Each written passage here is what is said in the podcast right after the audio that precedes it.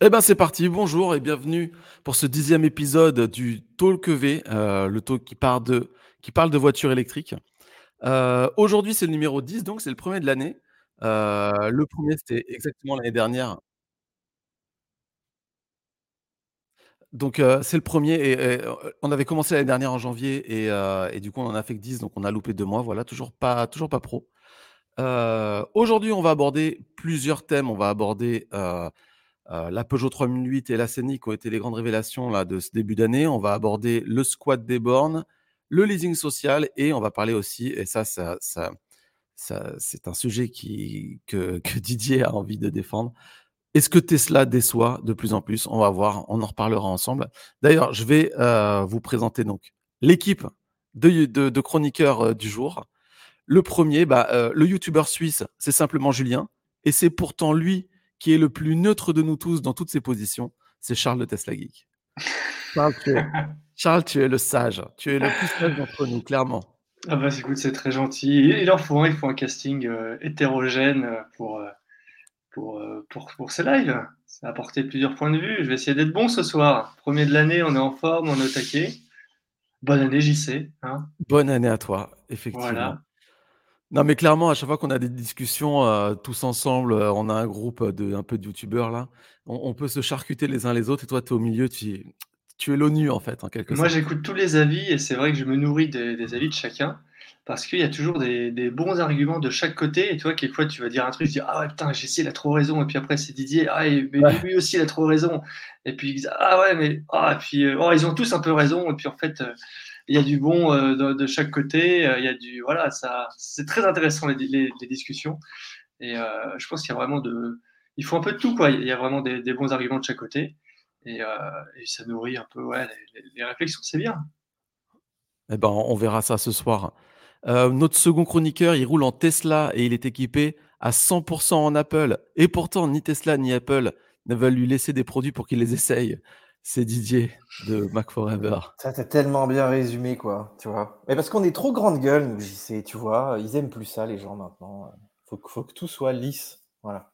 Faut, faut que tout le monde soit suisse, en fait. Et eh ben, justement, il faut que tu te charlises, en fait. Exactement. Oui, non, mais il a, il a raison, au final. Comme ça, il y a personne qui dit j'aime pas Charles, tu vois. Alors des gens qui disent putain, JC, mais.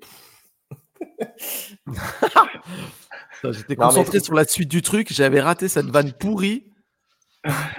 Il faut des grandes gueules un petit peu de temps en temps pour faire bouger les lignes. Non, tu crois pas toi? Mais bien sûr. Mais il faut accepter, il faut accepter le, il faut accepter la critique et, avancer avec. Exactement. Bon, on continue. Le quatrième chroniqueur, enfin là, le troisième que je reçois, euh, c'est donc, je vous, je vous préviens, c'est la dernière fois qu'il vient ici parce qu'il a essayé une Lotus électrique avant nous et il commence vraiment à nous énerver. C'est Max euh, BLD. Bonsoir, il faudra qu'on en parle d'ailleurs de cette Lotus. Bonsoir à tous et bonne année. tu veux vraiment qu'on te déteste en fait, c'est quoi? Tu, l'as rendu quand même, non?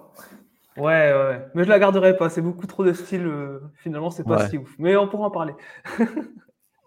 bon, et puis le dernier. On peut, faire, combien de, batteries de, de e-up avec une batterie de électrique Je peux en faire 3-4, hein, facile. Bon, allez, on accueille le dernier chroniqueur. Hein, tout le monde le connaît. Il n'arrive plus à dormir tellement il est excité depuis que sa Ioniq 6 a consommé moins que ma Tesla Model 3. C'est dans la prochaine vidéo. C'est Alex. Salut à tous. Et moi, je vous préviens tout de suite, je ne souhaite pas la bonne année, ça me gave les bonnes années. Donc, je vous dis juste salut à tous.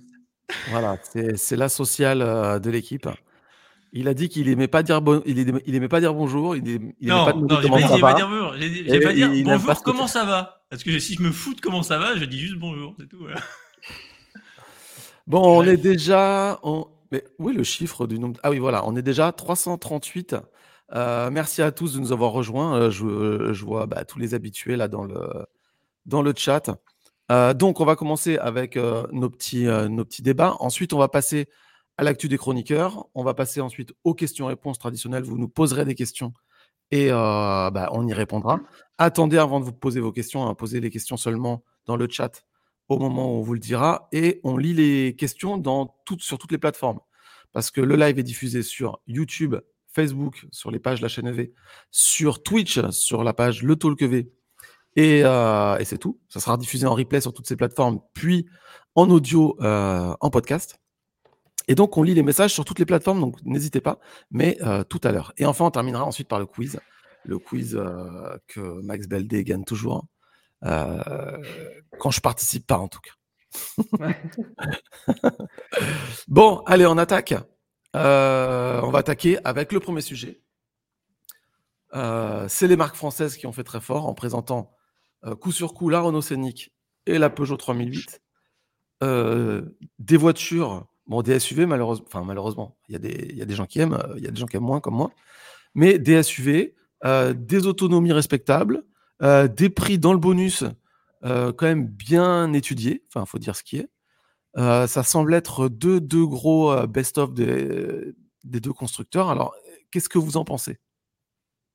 Est-ce que quelqu'un veut prendre basé sur le design je, dis, on pourra beaucoup se baser sur le design et les fiches techniques pour le moment, je pense, parce que bah, comme on n'a pas encore eu l'occasion de, de rouler les voitures, mais si je peux donner déjà un premier mot peut-être de mon côté, je l'ai encore vu cet après-midi, là, le, Scénic. Et euh, si on parle du design, il est pour moi beaucoup plus réussi que le 3008. Alors je pense que ça jouera aussi sur les ventes. Euh, le 3008 est, je trouve, un petit peu gâché euh, je trouve que l'avant, enfin, ça, ça, marche pas trop au niveau du design. Je trouve le Scénic beaucoup plus réussi. Et pour ce qui est de la fiche technique, ça semble aussi être plus intéressant. Et puis, comme on, avait vu avec la Mégane, l'infodivertissement aussi, qui risque d'être bien au-dessus du 3008, même si le 3008 propose un nouvel infodivertissement, j'ai aucun doute sur le fait que le Scénic soit au-dessus. Après, à voir ce que ça va donner en termes d'autonomie, de courbe de recharge. Hein, on sait que la Mégane n'était pas forte là-dessus. Euh, on verra un petit peu s'ils ont bossé. Et, euh, mais moi, je suis bien excité par le, par le Scénic. Et puis, au niveau des tarifs, je crois, je ne sais pas si vous avez les tarifs en tête, mais je crois que le Scénic est un peu en dessous du 3008, si je dis pas de conneries, non? Scénic, il commence à 36 ou 37. Et la 3008, euh, je regardais le configurateur, je crois, j'ai rien vu en dessous de 44. après, il parle bonus déduit, il y a le bonus aussi qu'il faut déduire. Puis tu as, aussi des grosses euh, batteries sur le 3008. Donc ça... Ouais, c'est ça. En fait, euh, le Scénic, il commence en 60 kWh. Le 3008 commence en 77, mais si j'ai bien lu, c'est 74 utile. Mmh. J'étais sur la fiche chevet database, 73 utile. Euh, et ensuite, tu as le Scénic qui passe en 86. Donc, ouais, le, le 3 minutes entre les deux. Mais finalement, moi, j'ai le sentiment que peut-être Peugeot a, fait, a, vu, a, mieux vu finalement. Parce que en 60 kWh, le Scénic, j'ai peur qu'il soit un peu short. Et euh, en 86, il n'aura pas l'efficience. Il n'aura pas l'efficience, euh, malheureusement, de, de, ceux qui savent faire de l'efficience avec 60 kWh. Euh, même si 60 kWh, bah, Tesla a bien prouvé que ça correspond très bien à beaucoup d'usages. mais il faut savoir avoir un truc efficient derrière. Moi, ce qui m'inquiète un peu sur le Scénic, c'est justement qu'on retrouve les mêmes défauts, malheureusement, un peu de la Mégane, bah, pas de one pedal, comme ça. Après, effectivement, il faut divertissement, je suis en phase avec ce que disait Max euh, mm. je pense qu'ils seront au-dessus de Peugeot sur ce niveau-là. Euh, moi, personnellement, la Peugeot, il n'y a rien qui m'emballe plus que ça. Euh, ouais, mais on, plus scénique. tu sais, je m'en souviens très bien quand ils ont présenté la, la Mégane. C'était l'année dernière. C'était enfin l'année dernière, il y a deux ans? Non. Il y, avait eu le. Ouais, il y avait eu le. C'était pendant le, le, vote de la voiture de l'année. Et nous, on était chaud bouillant pour le V6. Et on ne comprenait pas que la Mégane, qui, semblait vraiment toute banale, euh, marche aussi bien. Euh, qui euh, récolte autant de points, on va dire. C'est quand même le V6 qui avait gagné, mais ça m'avait étonné. Et puis ensuite, on a essayé la Mégane, on avait été choqué. Et finalement, on trouvait que la Mégane était presque plus réussie que le V6, à part la vitesse de charge. et ça se trouve, on ne sait pas. ça se trouve, on va être surpris par la 3008. Moi, je sais que j'ai vu des images, par exemple, le planificateur de la 3008. Tu peux régler le pourcentage à destination que tu peux pas faire encore sur, euh, chez Renault et sur, le, sur euh, Google Maps, là, le planificateur Renault. On peut avoir des surprises. Hein. Bon, voilà, il y en a aucune. mais, mais, tu vois, regarde, si, si, si, euh, s'il manque des choses sur la 3008, je suis moins confiant dans le fait que, comme on le dit, si c'est pas sorti au départ, faut pas trop s'attendre que ça arrive par mise à jour. faut pas toujours t'attendre à des merveilles qui arriveront par mise à jour par la suite. Alors qu'avec une plateforme Google, il y a quand même plus de chances que ça puisse arriver s'il manque des choses ou Mmh. D'ailleurs, on l'a vu sur, le, sur la Mégane, maintenant tu as, du streaming quand même. Hein. Je crois que tu as YouTube, je crois qu'il y a Disney qui arrive, il y a pas mal de choses. Et c'est vrai que c'est vraiment mieux. Par contre, moi, là, j'avais beaucoup d'a priori, par exemple, sur la 308, que j'ai essayé là. D'ailleurs, il y a le test qui arrive bientôt. Et en fait, la 308, elle est hyper bien finie à l'intérieur. Elle est hyper agréable à rouler, même si elle manque un peu de puissance et tout. Et je trouve que Peugeot, ils sont quand même presque sur du premium aujourd'hui. ils, ont vraiment un niveau de finition et de feeling de conduite qui est très très sympa. Alors qu'avec la Mégane, tu sentais que bah, tu avais souvent euh, les, les, roues qui se mettaient à déraper un petit peu, tu manquais de motricité. Euh, enfin, la voiture avait beaucoup plus de roulis. Renault, ça a toujours été un peu, voilà, les voitures qui penchent dans les virages, et Peugeot, c'est des bagnoles un peu plus sportives. Donc moi, je trouve qu'il y a quand même un, feeling Peugeot. D'ailleurs, quand tu vois tous les 3008 et 5008 qu'il y a sur la route, les gens, je pense qu'ils kiffent quand même ça. Donc il y a quand même une clientèle un petit peu différente. Et effectivement, moi, j'étais très déçu sur la 308. Tout l'infotainment, c'est quand même c'est quand même un truc qui a 5 ou 10 ans de retard, quoi. C'est incroyable. Donc j'espère qu'ils vont rattraper ce retard, mais je ne pense pas qu'ils pourront le faire tout seuls. Donc oui, peut-être qu'ils auront un planificateur, mais ils n'auront sûrement pas un système euh, un petit peu avancé. Et alors, je ne sais plus l'écran de, la 3008, mais je crois qu'il n'est pas non plus monstrueux. Euh, et, c'est un peu le problème aussi chez Peugeot, c'est que maintenant, il faut. Là, par exemple, je, teste en ce moment l'ID7, ils ont une dalle de 15 pouces, mais en fait, 15 pouces, c'est ça qu'il faut dans toutes les bagnoles maintenant.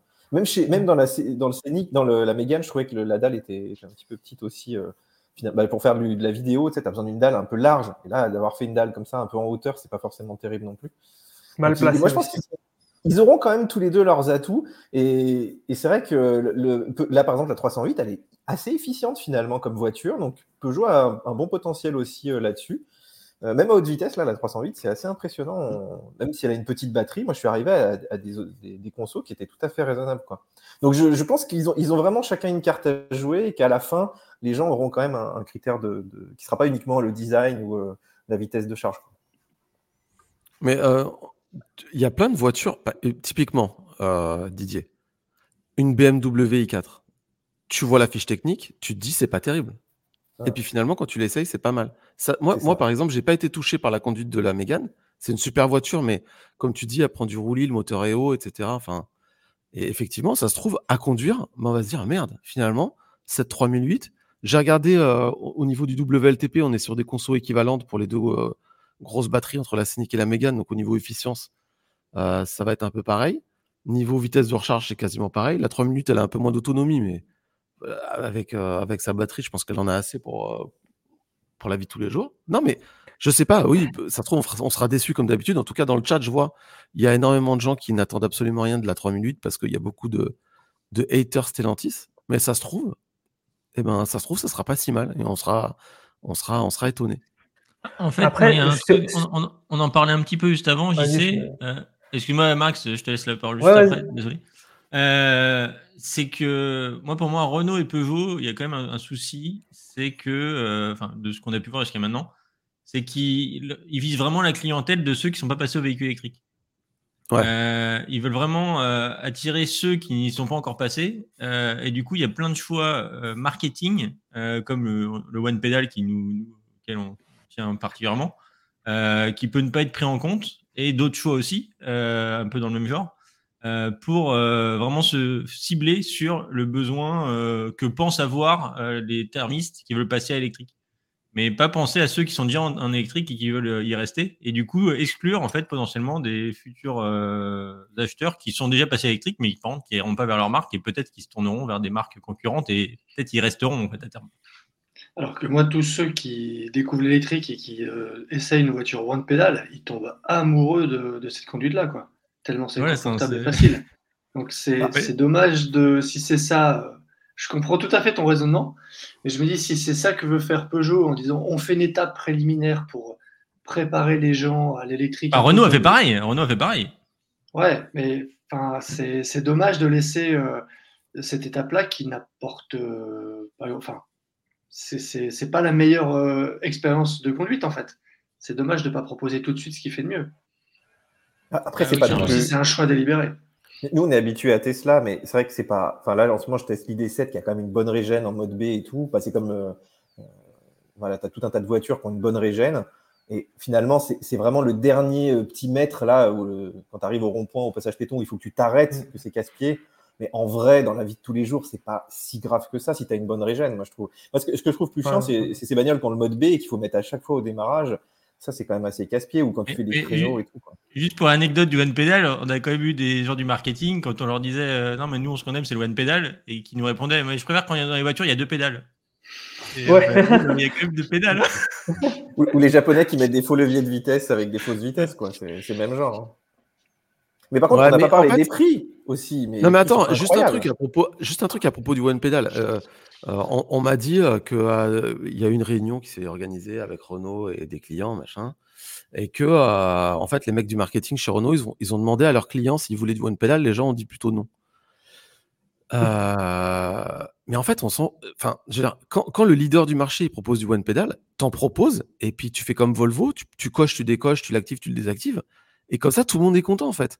C'est pas la guerre de celui qui aime le one pedal, de celui qui aime pas, etc. C'est juste, tu le proposes, tu l'actives, tu le désactives, tout le monde est content, tous tes clients, ils, voilà, ils- parce que là, il y a beaucoup, il y a quand même beaucoup de gens qui roulent en Tesla actuellement, qui prendront jamais une Scénic juste parce que euh, il y a, il y a, bah, il a pas de one pedal et j'espère qu'ils ont réglé ce problème de la régène qui est toujours à niveau, au niveau 1 quand tu allumes la voiture. Parce que ça, ça fait péter un plomb aussi, je trouve.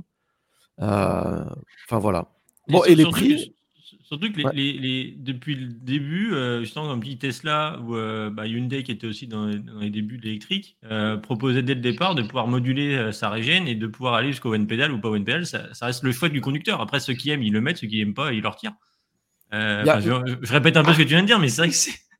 À partir du moment où on laisse le choix au conducteur, chacun peut, peut prendre sa propre décision. Après, j'ai vu dans les commentaires quelqu'un qui me disait qu'il avait acheté le- la Mégane, qui n'était pas du coup d'accord avec moi et qu'il va prendre le Scénic. Et suis- ravi de ce choix. Euh, Je pense que la Mégane, c'est un bon choix et le Scénic est un bon choix. Mais en même temps, si tu n'as pas vraiment goûté au one pedal, euh, tu peux pas forcément être déçu de ne pas l'avoir. Euh, donc, ce serait intéressant quand même, euh, la personne en question qui teste une voiture one pedal pour se rendre compte au quotidien, pour peut-être se rendre compte de ce qui, est- ce qui pourrait lui manquer. en fait.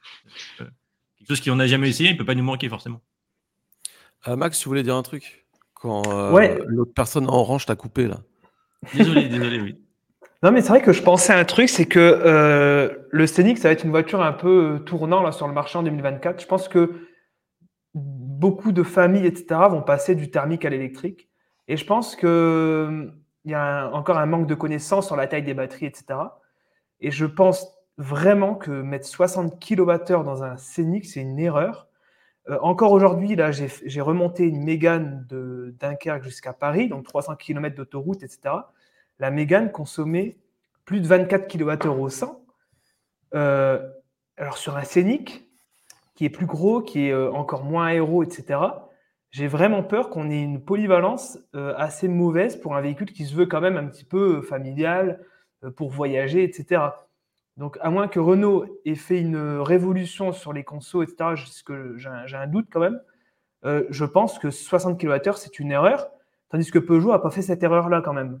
Donc, même si la voiture coûte plus cher, je pense que le 3008 est plus intéressant pour ça. C'est-à-dire qu'on a déjà Ouais. une grosse batterie de base. Donc, Ouais, euh, Je, je pense que la batterie très peur. 72, la, la batterie J- 77, c'est le bon, le, bon, le bon milieu, je pense. Ouais, mais du coup, c'est ça que, qui est fou, c'est que le modèle Y qui a 60 kWh est parfaitement, euh, parfaitement utilisable pour un usage, enfin, il est très polyvalent, quoi. Donc, euh, j'ai vraiment peur, moi, que 60 kWh dans un Scénic soit vraiment, vraiment, vraiment trop limite. Je sais pas ce que vous en pensez, mais déjà, la On Mégane, va c'est trop demander, limite. euh, on va demander au chef Tesla, là, qu'est-ce qu'il en pense? Est-ce que tu remplaces, euh, est-ce que tu vas acheter une Scénic?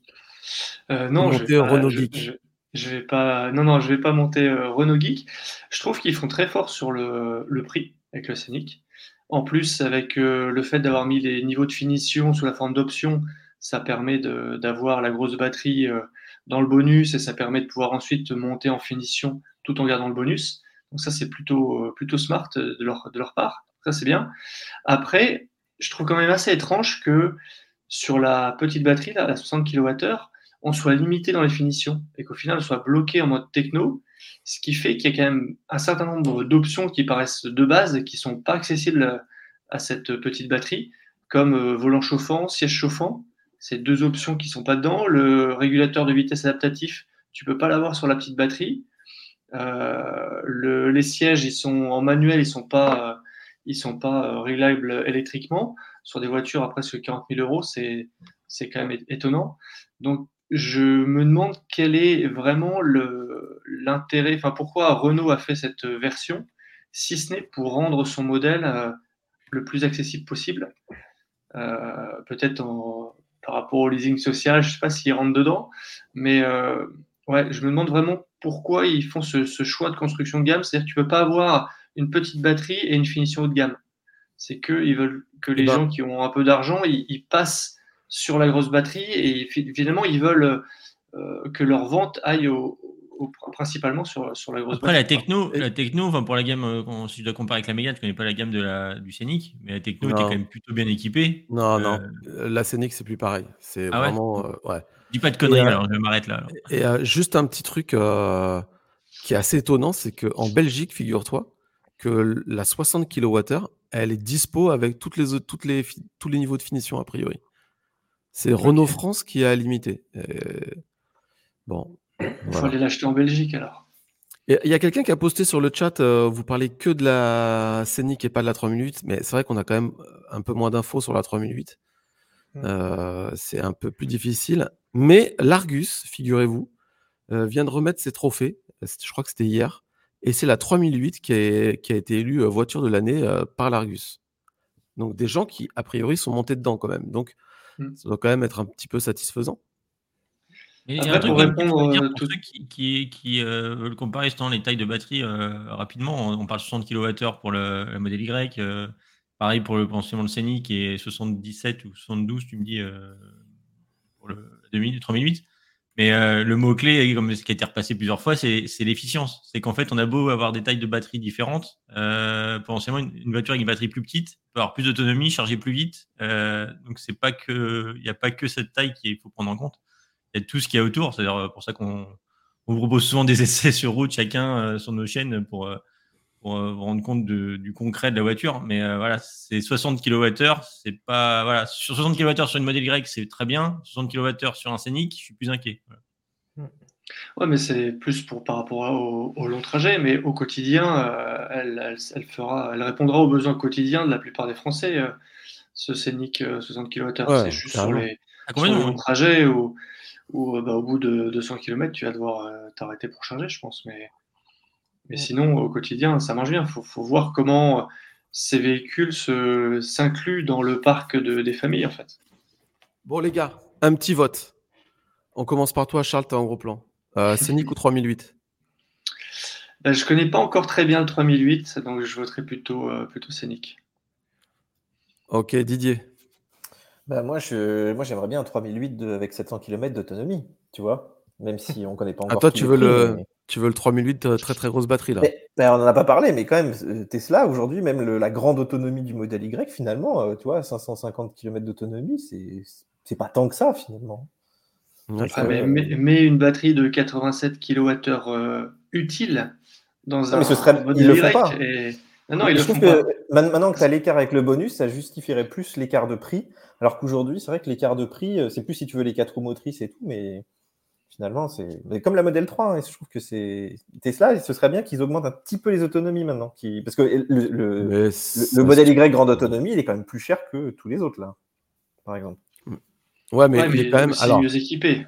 Ah ouais. tu prends les versions de base, tu compares, tu compares les versions. Enfin, voilà. Après, c'est un peu plus gros hein, quand même, un, modèle Y. Hein, ouais, un Y, c'est aussi un gabarit au-dessus.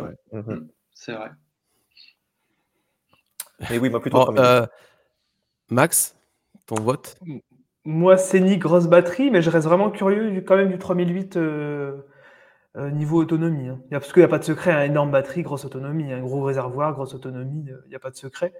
Donc, mais je reste quand même très curieux. J'attends de tester. En fait, c'est difficile. Hein. Là, on se base que sur des photos et des, fiches techniques. Donc, euh, ouais, c'est clair. De pouvoir tester. Mais euh, ça va arriver. Hein. Je crois que les essais, ça, ça va arriver. Et euh, Alex? Moi, sur le papier, c'est Nick. Je parle pas lui depuis tout à l'heure. Après, c'est plus moi le, temps de recharge où là, c'est ça. Si je devais choisir entre les deux, euh, vu que je suis quand même sur des grands trajets, euh, si le temps de charge est vraiment meilleur sur la 3008, ce sera la 3008. Parce que c'est vraiment pour moi la clé de que la voiture, je puisse faire vraiment tout ce que je veux sans me poser de questions. bah, au niveau du temps de charge, on est sur du kiff kiff. Et même a priori, je pense que la Scénic est un petit peu plus rapide. Parce qu'elle a mais après, ça va voir en conditions, euh, voilà, conditionnement, etc. Alors moi, je indiqué avant, avant qu'elles soient sorties les voitures. Euh, on a parfois des bonnes surprises, mais parfois c'est plus compliqué. Moi, je, je vote Scénic aussi, parce que euh, la Mégane, euh, elle est quand même super cool. Et, et, euh, et- et j'ai lu des trucs quand même sur la Scénic qui sont sympas. Par exemple, vous savez, euh, les nouvelles alertes quand tu dépasses la vitesse, euh, etc., tous les trucs relous qu'il faut désactiver quand tu rentres dans ta voiture aujourd'hui. Et ben en fait, il y, il y a, y a a priori, je ne l'ai pas vu en vrai, mais euh, on l'a lu, il y a un bouton sur le tableau de bord quelque part où euh, tu peux pré-régler tous tes, tous tes réglages euh, de, de, de, bah, de toutes ces choses obligatoires. Et quand tu rentres dans ta voiture, tu appuies dessus et tout est pré-réglé directement. Ça, c'est quand même euh, plutôt sympathique, Mm. je trouve. Et on a posé la question sur le chat YouTube, pour le coup. Euh, vous préférez la Scénic ou la 3008 C'est 77% des votes euh, des viewers pour la Scénic. Donc la 3008 a un petit, un petit retard, mais qui sait? Qui sait? Moi, je, je- pense que Peugeot peut nous épater sur la conduite, en tout cas. Bon, en tout cas, c'est la première, euh, c'est les premières Stellantis qui ont vraiment une, une batterie, enfin, qui ont vraiment de l'autonomie comme les autres, on va dire, parce que. Enfin bref. Il faut espérer qu'elle soit, qu'elle soit bonne, cette plateforme, parce qu'on l'aura partout. hein. Ouais. Euh, donc, je, espérons que ça soit meilleur que la ICMP un peu merdique. Parce que là, euh, sinon, Stellantis, c'est c'est parti pour des années où on va se coltiner cette plateforme. Donc, euh, faut croiser les doigts quand même. hein. Très bonne remarque, Max. euh, c'est important de le préciser. D'ailleurs, euh, Ouais. on- bah, tu peux déjà euh, énumérer un peu les différentes, euh, plutôt qu'on le fasse nous, vu que tu viens d'en parler, euh, les différentes marques qui seront euh, équipées de cette plateforme, même si bah, nous on le sait, mais tout le monde ne le sait pas forcément. Ah bah là, tu auras tous les modèles déjà le, chez Opel, donc le Grand Land, qui est l'équivalent du 3008, je crois. Tu auras, je crois, même des plus petits modèles, tu auras des plus grands modèles, parce que c'est une plateforme qui est modulable, donc je crois que tu auras même des, des utilitaires, si je dis pas de conneries. Et tu auras aussi des modèles, euh, bah, Stellantis, du coup, maintenant, il y a des marques américaines. Donc je crois que tu auras aussi des modèles qui seront vendus euh, aux États-Unis, enfin en Amérique du Nord. Bah, probablement Euh, une Jeep, non? Une petite Jeep. ouais, avec, Jeep, euh, etc. Et tu Ouais, auras DS, aussi chez Citroën et DS. DS aussi en plus euh, que. Ouais, et chez DS, tu auras de gros modèles, dont un futur gros modèle qui sera encore plus gros qu'un 3008 qui est prévu. Euh, un modèle qui va, qui va claquer euh, pas mal, en tout cas, et qui va reposer du coup sur cette plateforme. Euh, Comme ben, tu viens de le dire, on l'aura euh, à toutes les sauces, donc effectivement, autant pas se Ah foirer. ouais. Et, euh, et je suppose que- 5008 aussi.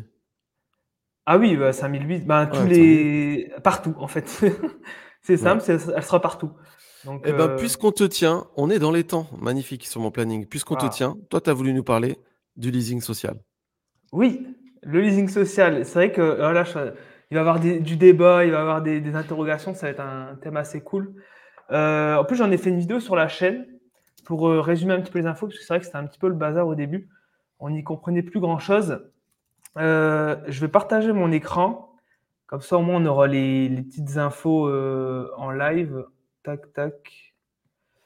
Euh, alors, c'est celle-ci. Hop. Alors, est-ce que vous voyez C'est pas le bon document, c'est pas le bon document. Alors, c'est simple, hein, je, prends l'exemple de ma vidéo que j'ai sortie parce que bah, toutes les infos y sont. Euh, donc, le leasing social, en gros, euh, c'est pour euh, rendre la voiture électrique accessible bah, un petit peu pour le grand public, pour les ménages français. Il y aura quand même des critères à prendre en compte, notamment les revenus et les conditions. Par exemple, c'est pour, se déplacer, pour aller au travail, etc.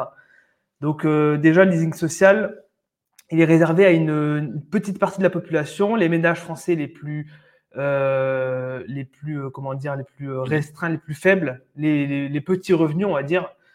Donc déjà, ça exclut une grande partie de, des, ménages. Donc il y a, plusieurs, vous le voyez, hein, il y a plusieurs critères. Donc ça, c'est les critères de base. Et pour avoir ce leasing social, pour y bénéficier, il faut absolument rentrer déjà dans ces deux premiers critères, avant de parler des modèles, etc. Ensuite, il y a d'autres euh, il y a d'autres choses. Je vais avancer un peu dans la vidéo. Euh, tac, tac, tac. C'est juste ici. Euh, parce qu'on parle beaucoup de 100 euros par mois, etc. Mais c'est une moyenne, ça commence dès 40 euros. Donc ça, c'est vraiment plutôt intéressant. Et ça peut monter jusqu'à 150 euros maxi pour les plus beaux modèles, entre guillemets. Euh, ça compte pas l'assurance et l'entretien de la voiture.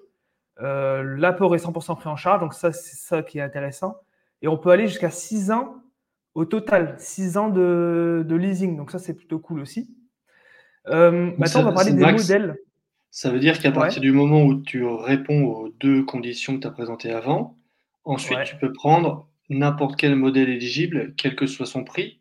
Et donc, euh, s'il y a un modèle à 150 euros, tu peux choisir celui à 150 euros. Si par contre le modèle qui te plaît, il est à 40, bah, tu, tu payes 40.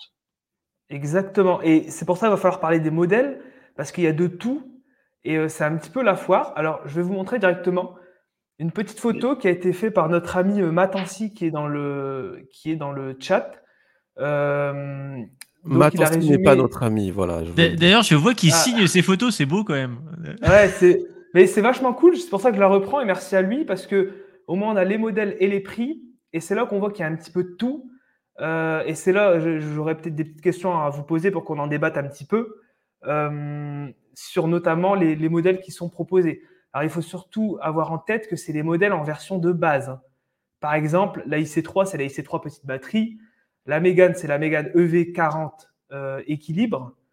Donc voilà, il faut, faut, avoir bien ça en tête parce que là, on a des modèles des versions. Ça veut dire que tu peux avoir quand même les versions optionnées en payant un peu plus cher, ou pas?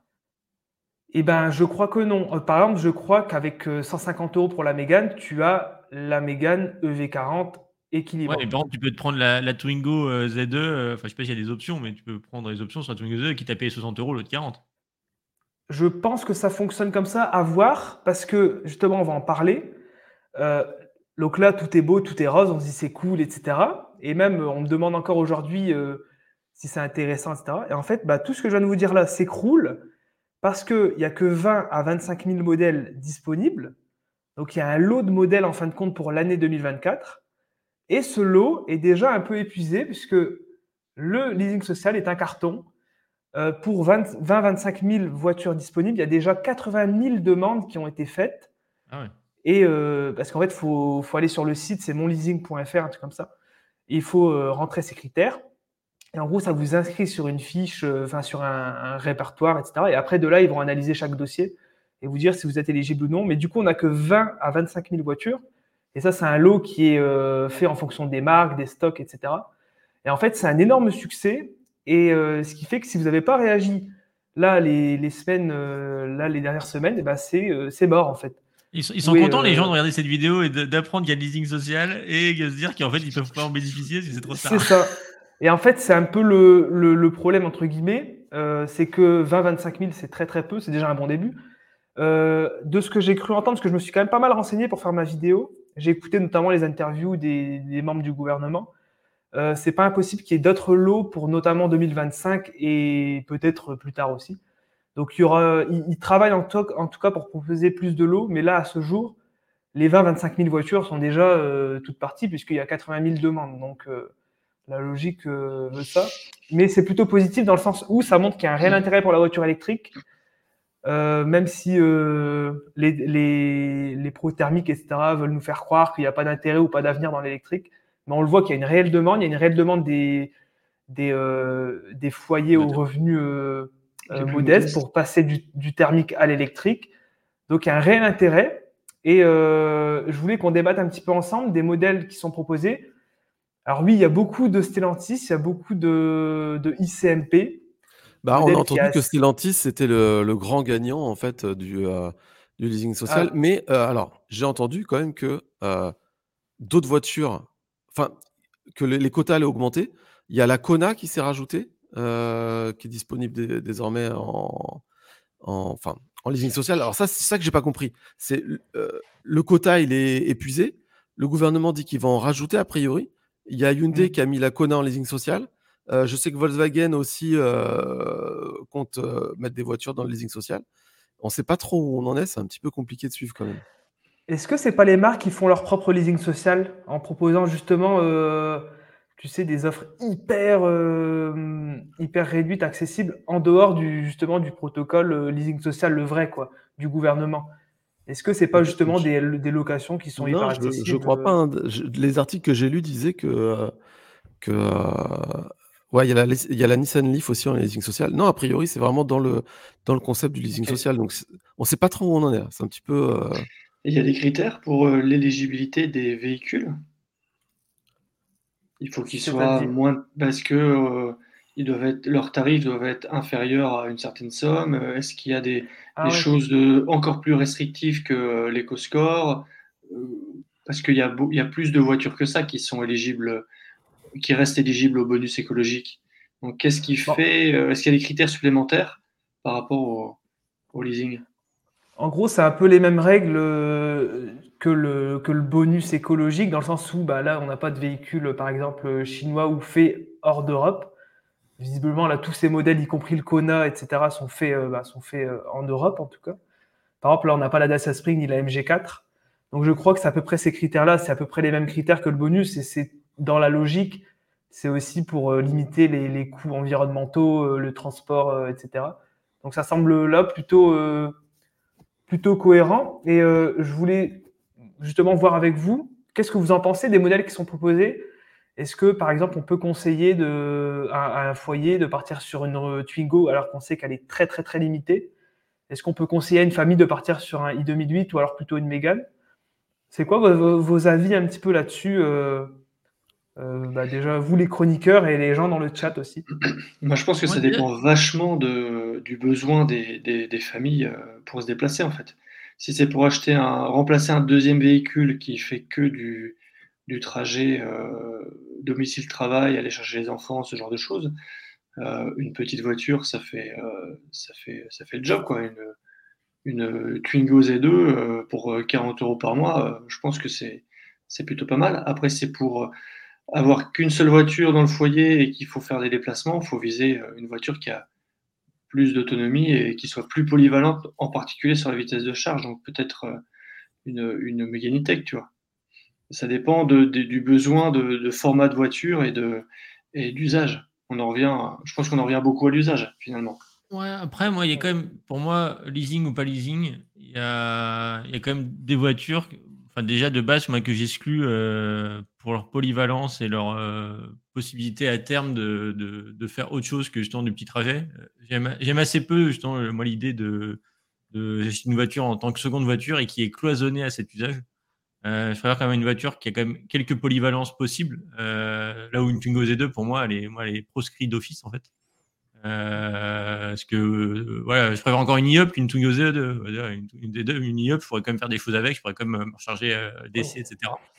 Euh, donc moi, il n'y a pas que ce petit critère-là. Euh, et là, je vois aussi qu'il y avait la Nissan Leaf. Je suis même surpris, en fait. C'est vrai qu'une voiture, je ne m'intéresse plus depuis assez longtemps. je serais curieux de connaître les ventes de Nissan Leaf en Europe, parce que savoir qu'on est encore en chat démo sur la Nissan Leaf et que ça puisse encore se vendre, ça me paraît quand même très compliqué. Euh, donc voilà, en tout cas, s'il y en a deux déjà que j'exclus moi de ma liste d'office, c'est Twingo Z2 et Nissan Leaf. alors, ça se trouve, il y a plein de propriétaires de Leaf qui vont me, me cracher dessus ou des propriétaires de Twingo qui vont me dire que c'est une super voiture. Mais on, vous, on vous donnera l'adresse euh, personnelle d'Alex euh, pour aller vous plaindre directement. Mais voilà, moi je, je, mise plutôt sur des voitures à la polyvalence. Même euh, quand la, la DSS Spring est sortie, dans la vidéo qu'on avait faite, j'ai dit mais prenez l'option CCS, ne pas la prendre, ce serait vraiment une grosse erreur. Et ils me disaient ouais mais non, c'est juste contraint pour faire de la ville, ça sera suffisant. Oui mais dans un an, dans deux ans, dans dix ans, quand il y aura des bornes ailleurs, moi je miserais comme la polyvalence, même si c'est un leasing. Euh, on ne sait pas ce que l'avenir est fait, ce qu'on pourrait découvrir de la voiture électrique et euh, pas se contenter de se dire c'est qu'une seconde voiture et euh, j'aurai toujours mon diesel à côté.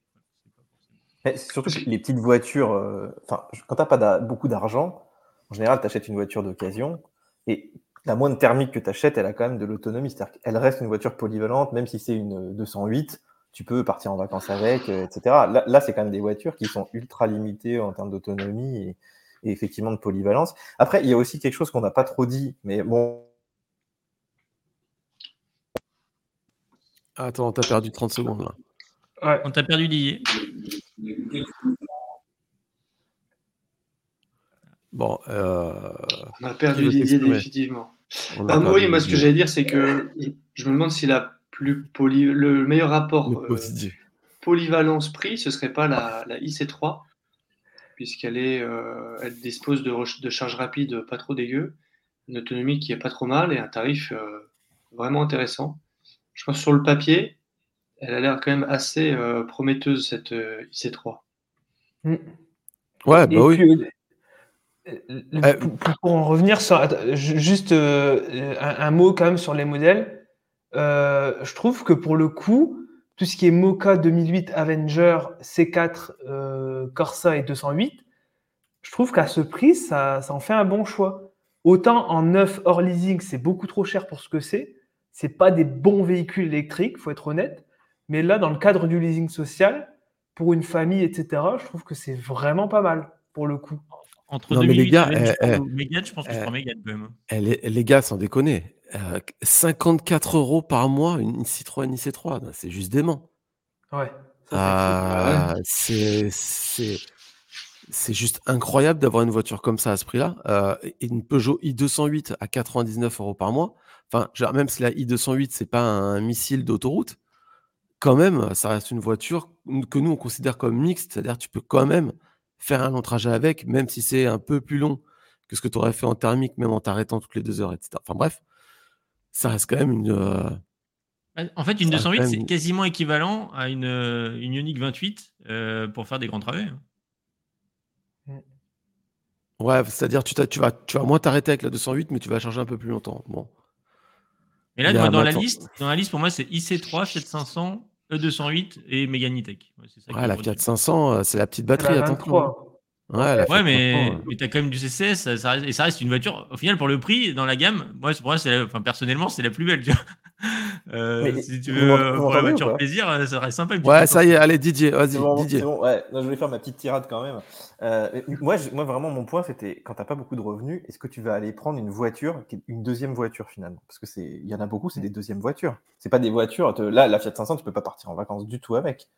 Et il y a un autre point aussi, c'est qu'il y a beaucoup de gens qui ont profité en fait de ce calcul de part, euh, qui sont pas des revenus modestes, mais qui, en fait, si tu as beaucoup d'enfants, euh, tu sais, ça te fait plein de parts, et en fait, ta part, euh, elle baisse vachement. En fait, moi, j'ai plein de gens autour de moi qui ont réussi à avoir tous ces trucs-là, même le bonus max, parce qu'ils avaient, euh, ils avaient effecti- ils correspondaient aux, critères.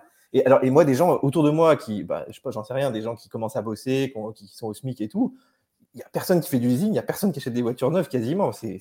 C'est- inenvisageable. Même 50, 60 euros par mois, des fois, c'est quand même. euh, Parce qu'il faut rajouter l'assurance, il faut rajouter l'entretien. Euh, des fois, tu peux pas charger chez toi si tu habites dans un petit appart, un machin.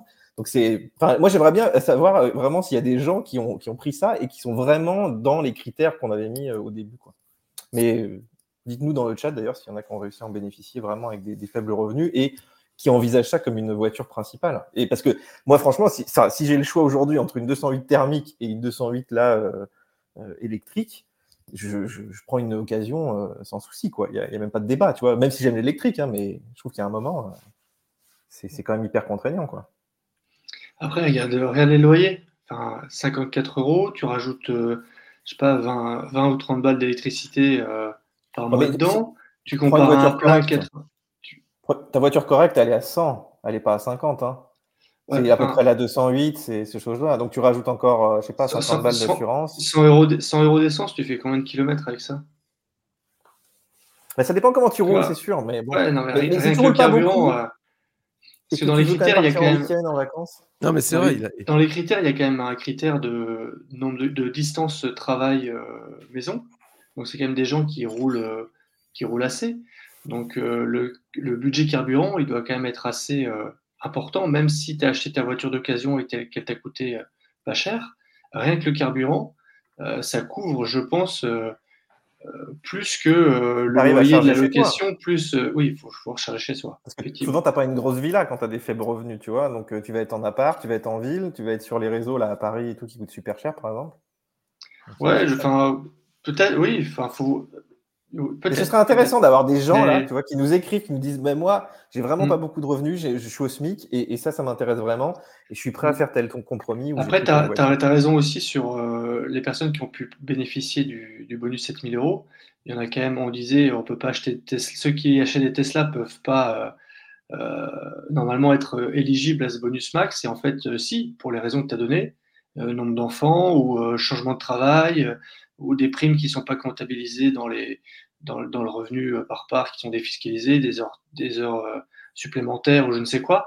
Il y a quand même euh, pas mal de gens qui ont, qui ont réussi à bénéficier de ces critères-là. Donc, euh, il n'y a pas forcément que les revenus les, les plus modestes, mais c'est vrai que les revenus les plus modestes, c'est vraiment eux qui devraient pouvoir profiter de l'électrique, de par le coût d'utilisation qui est vraiment euh, minime. Souvent, ces personnes-là font beaucoup de routes, euh, ont un gros budget carburant, et euh, je trouve que si ce dispositif peut effectivement servir au maximum à ces gens-là, bah, tant mieux. Et quand on voit les, les mensualités, qu'on rapporte ça au prix du carburant, ça me paraît quand même être un, bon deal. Bon, écoutez, on a dépassé le, petit timing. On va essayer de, pour une fois dans notre vie, tenir un timing. Euh, j'ai demandé euh, sondage sur euh, YouTube. Est-ce que vous pensez que c'est une bonne idée? Les viewers ont dit bonne idée à 51%. Bizarre. 35, 35% de bof et 13% de non. pourquoi? Ce ne serait pas une bonne idée Mais bon, bah voilà. En tout cas, ça a cartonné. beaucoup de gens disaient que ça ne marcherait pas. Ça a marché. Et peut-être qu'on va avoir encore un petit peu de leasing social dans le futur avec un peu plus de quotas. Ce que je vous propose maintenant, c'est de passer au troisième sujet. Alors là, c'est Charles. Charles, il est, Charles, il est énervé. Euh, sur la même onde que euh, Armel Hightech. Je ne sais pas si vous avez vu, il a publié une vidéo sur. Euh, bon, lui, c'était un peu spécial. C'était un match de foot. Bon, voilà, un parking, un superchargeur qui était complètement rempli de thermique. Mais Charles, tu penses que le squat des bornes, c'est un problème qui est de plus en plus récurrent bah là, on a quand même deux exemples assez frappants. Comme tu disais, Armel avec son match de foot, enfin, le, superchargeur, il est sur le parking d'un Leclerc qui est à 800 mètres du, stade. Donc forcément, les gens viennent se garer sur le parking de Leclerc et euh, prennent euh, les superchargeurs pour des, places de stationnement. Et euh, moi, plus récemment, enfin plus récemment non, mais le, à la Saint-Sylvestre, là, le réveillon, le chargeur de superchargeur Tesla de Roissy, sur le sur l'hôtel, le parking de l'hôtel Hayat, pas très loin de Charles de Gaulle, était était blindé de thermiques. Il y avait, euh, pendant toute la nuit, il y a eu 9 thermiques garés sur les 12 places, donc seulement 3 euh, places pour se charger. C'est quand même euh, hyper problématique parce que, bah, comme les voitures ne chargent pas, Tesla ne peut pas savoir que les places sont occupées parce que les voitures ne sont pas branchées. Donc, on pense qu'il est hyper libre. En fait, il n'est pas du tout libre, il est complètement inutilisable, quasiment. Donc, ça fait des, ça fait des files d'attente, on ne peut pas utiliser et euh, ça, ça, agace en fait. Ça agace parce que euh, dans le code de la route, c'est bien considéré stationner sur une place de recharge sans se brancher, sans charger. C'est bien du stationnement gênant et c'est, euh, bah, d'après le code de la route, ça peut être, c'est amende plus fourrière. Et dans les faits, ça n'a pas l'air d'être beaucoup appliqué. Et ça crée la tension entre euh, thermique et, euh, et, usager de l'électrique, alors que il ne viendrait dans l'idée de personne de venir se garer sur euh, une pompe à essence. C'est acquis que c'est pas fait pour se garer et c'est pas encore acquis que l'équivalent électrique ce soit pas fait pour se garer quoi. Et en fait, les gens entre guillemets en ont rien à foutre. Et s'il y a, on le voit très bien aussi avec les places handicapées, finalement c'est un peu le même combat. Euh, sauf qu'il y a peut-être euh, plus d'utilisateurs de voitures électriques que de, de places handicapées, mais les Enfin, c'est pas le même sujet, on peut pas vraiment comparer, mélanger, ce que voilà, mais euh, les raisons sont pas les mêmes. Mais c'est assez agaçant et donc ça me. En général, hein. hein? Un manque de civisme en règle générale. Oui, ouais, c'est ça. Les de stationnement, de... enfin pour recharger, c'est pareil. Hein. Je suis pas forcément d'accord moi. Ouais, tu penses? Non, mais ça m'est arrivé plein de fois de voir des gens se garer euh, sur des places euh, voitures électriques, leur dire bah non, mais là euh, c'est pour se charger.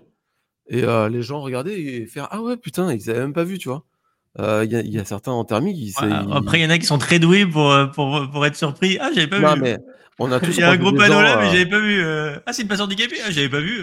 Non, non, non, mais sincèrement, je pense qu'il y a, franchement, il y a une bonne partie des gens, ils font pas exprès. Et il y a effectivement une, autre partie des gens qui n'ont rien à foutre. Mais je pense que qu'est-ce qu'on peut faire pour lutter contre le squat du coup? Moi, je pense qu'il y a quand même des choses à faire. Déjà, faire des stations de recharge qui ressemblent vraiment à des stations-service déjà, pour que tu sais, avec une entrée, tu sais, les stations-service, en fait, tu as une sorte d'entrée, une, espèce de voie, et puis les stations après. Il faut que ce soit un truc un peu séparé, ou quand tu es un thermique, tu n'oses pas y aller, quoi. Et c'est vrai que pas ça partout. Tu peux pas ça partout sur un parking de supermarché c'est beaucoup plus gros investissement en fait. Euh, s'installer sur un parking existant et mettre des bornes, euh, c'est un peu le succès du fait que ça se déploie rapidement en fait. C'est ce que c'est ce que font les stations-service, tu vois ce que je veux dire. Et, puis même euh, au fur et à mesure avec les bornes qui sont de plus en plus chargées et de temps en temps il y a des files d'attente, c'est quand même pas mal de créer un peu une espèce de file d'attente, tu vois, pour que les gens ils se cognent pas dessus dès qu'il y a un mec qui se bat. Enfin, tu sais, on, en a vu un peu. Enfin, on a lu qu'il y avait eu des embrouilles sur les stations de recharge à l'étranger, où les gens se tapent dessus parce qu'on ne sait pas vraiment à qui c'est de prendre le tour. Mm. Moi, je pense que plus, les stations elles, ressemblent à des places de parking et plus il y a des gens qui vont se garer dessus. En fait, plus ça ressemblera à des stations-service et moins il y aura des gens qui iront se poser dessus. En même temps, j'y sais, est-ce que l'idée, c'est pas d'équiper tous les parkings quelque part de, charge lente un peu et que, tu vois que ça, dans un supermarché, à terme, il faudrait presque que toutes les places soient des places de charge, ou même qu'il y ait des petites prises électriques euh, basiques. De toute façon, avec la loi euh, L'Homme, là, au 1er janvier 2025, il faut que euh, 5% des places des parkings soient équipées de, de prises de recharge. Donc, euh, c'est aussi pour ça que je pense les, les supermarchés euh, ou les, euh, les, centres commerciaux accueillent à bras ouverts les réseaux de recharge, Tesla Supercharger, Allego, etc. Parce qu'ils savent qu'ils vont devoir équiper 5% de leurs places. donc, s'ils peuvent déjà y caser 10, 15, 20 superchargeurs, euh, bah, ça leur fait quand même, euh, ça couvre déjà une partie de leur existant de parking. Je pense qu'il y a un intérêt comme ça. Toi, toi qui, comme moi, utilise beaucoup les superchargeurs, est-ce que tu ne trouves pas que Tesla fait un peu de la merde en mettant aussi leurs superchargeurs un peu n'importe où? Genre dans les hôtels, près des aéroports, enfin des endroits qui sont déjà un peu saturés naturellement, donc quelque part ils suppriment. Je vois beaucoup de gens ils disent oui, mais vous supprimez des places de parking pour mettre des places de charge, ce qui n'est pas totalement faux des fois. Et je vois à Genève par exemple, il y a ils ont fait un superchargeur faut monter dans un parking souterrain. Et bon, après, tu as les places de charge et tout, mais ça prend euh, quasiment un étage de, parking souterrain et tu peux arriver dedans en thermique sans trop de soucis. Et alors qu'en fait, ces, trucs-là, si on voulait que ce soit plus des stations-service, il faudrait que ce soit comme à la Défense où ça ressemble à une station-service. Et là, les gens, ils ne gareraient jamais devant. Mais c'est vrai que tu as des endroits, quand même, les superchargeurs, bah, à Paris aussi, il y en a beaucoup dans les hôtels. Et c'est vrai que bah, les hôtels, des fois, ils sont juste saturés, les gens, ils savent pas où se garer. Bah, plutôt que d'aller me prendre une prune, bah, je vais me mettre dans, une station de charge et j'ai quasiment aucune chance de me faire embêter. Quoi. Là, où je suis en phase avec toi, c'est que moi j'ai même l'exemple à mon travail où les stations de charge, la station de charge elle est au rez-de-chaussée, enfin les, les six bornes elles sont au rez-de-chaussée. Et du coup, bah, c'est les places, les mails, enfin limite les places VIP en fait. Euh, et même souvent dans les stations service, c'est un peu le même principe. Et du coup, ben il y a aussi des gens qui sont, ça ça a été dit plusieurs fois et ça c'est récurrent, aussi des gens en électrique qui se disent ben je suis une électrique, du coup je peux me garer là. Euh, on peut pas me le reprocher, j'ai vu que je suis une électrique. Euh, et là, je suis complètement du coup en phase. Pour moi, il y a aussi au niveau du choix stratégique du positionnement des bornes, il faut faire en sorte, malheureusement, qu'elles soient un peu moins bien situées, qu'elles soient bien indiquées, mais moins bien situées pour pas qu'elles soient juste devant la porte euh, de la service ou juste devant la porte euh, du centre commercial, qu'elles soient peut-être un peu plus éloignées, de manière à ce qu'elles soient moins attrayantes pour une place un peu VIP, on va dire. Après, c'est vrai que Tesla, dans ses placements de superchargeurs, comme ils veulent. Au départ, ils ne les mettaient pas euh, sur des aires d'autoroute. Bon, maintenant, il y en a quelques-unes sur des aires d'autoroute, mais ils les choisissaient dans des, dans des croisements d'axes assez fréquentés. Donc, euh, quand tu vois, enfin, moi, ceux de Lille, ils se trouvent vraiment euh, en bord d'autoroute. Et donc, donc il y, a cette partie-là. Et euh, comme on veut, on attend quand même un certain nombre de services parce qu'on voyage, on veut pouvoir euh, peut-être s'arrêter manger parce que la pause, euh, voilà, entre 20 et 40 minutes, tu as le temps quand même de faire des trucs. Tu attends des services, que ce soit des toilettes, de quoi manger, se restaurer, boire, etc. Et donc, bah, qu'est-ce qui est ouvert avec des grandes amplitudes horaires et tous les jours de la semaine? Bah, Il y a les hôtels quoi, qui s'y portent bien. Donc, je pense que ça explique aussi une partie des, implantations et du coup, euh, bah, mettre un format station-service euh, sur un hôtel, euh, ça s'y prête certainement pas. Donc le plus simple, ça a été de, faire ce qu'on voit avec des places de, anciennement parking transformées en places de recharge. Mais avec le, l'essor de l'électrique, je pense qu'il y a peut-être possibilité que ça évolue et que ça change. Euh, effectivement, des endroits où tu peux euh, rester assez longtemps, tu as peut-être plus intérêt à mettre des, prises euh, lentes. alors que là où il faut vraiment que tu aies une accessibilité optimum pour des, places de recharge rapide, peut-être revoir la, typologie d'implantation pour les mettre plutôt sur les aires de service, les aires d'autoroute, etc., que sur des parkings d'hôtels ou de centres commerciaux. Après, les centres commerciaux, les parkings sont tellement énormes que Normalement, ça gêne pas trop. Enfin, ceux que j'ai pu fréquenter, euh, euh, que ce soit à Beaune ou, euh, ou ailleurs, c'est vraiment des grands, grands parkings. ou même sur les parkings d'Auchan en général. Les Auchan, ils ont des parkings vraiment énormes. Là, ça a l'air d'être un peu plus petit sur le Leclerc de Rennes, que je ne connais pas personnellement. Mais il euh, faut réfléchir vraiment à là où est-ce qu'on l'installe. quoi. Est-ce que vous rencontrez ça sur euh, les, autoroutes, les stations, par exemple NJ, Unity, etc. Parce que moi, perso, de mon côté, euh, c'est extrêmement rare d'avoir des voitures sur. le seul cas où on rencontre des thermiques, c'est quand il pleut, vraiment où il, il fait un temps pourri les ternistes se mettent volontairement sous le haut vent, par exemple chez NJ, etc., juste pour s'abriter de la pluie, parce que le parking des thermiques n'est pas abrité. Mais euh, est-ce que vous rencontrez ça sur autoroute? Parce que moi, perso, euh, vraiment jamais. Non, moi, perso, non. Moi, les seules fois que je l'ai vu, c'était un gros chassé-croisé en juillet-août, euh, où effectivement, il y avait des, thermiques qui s'étaient garés sur des superchargeurs ou sur du Unity. Mais, euh, ou quand, les, quand, les, bornes sont près de ce que disait Gisèle tout à l'heure, sont près de la station. Il y, en a une ou deux autour de Paris ou comme ça, elles sont vraiment devant.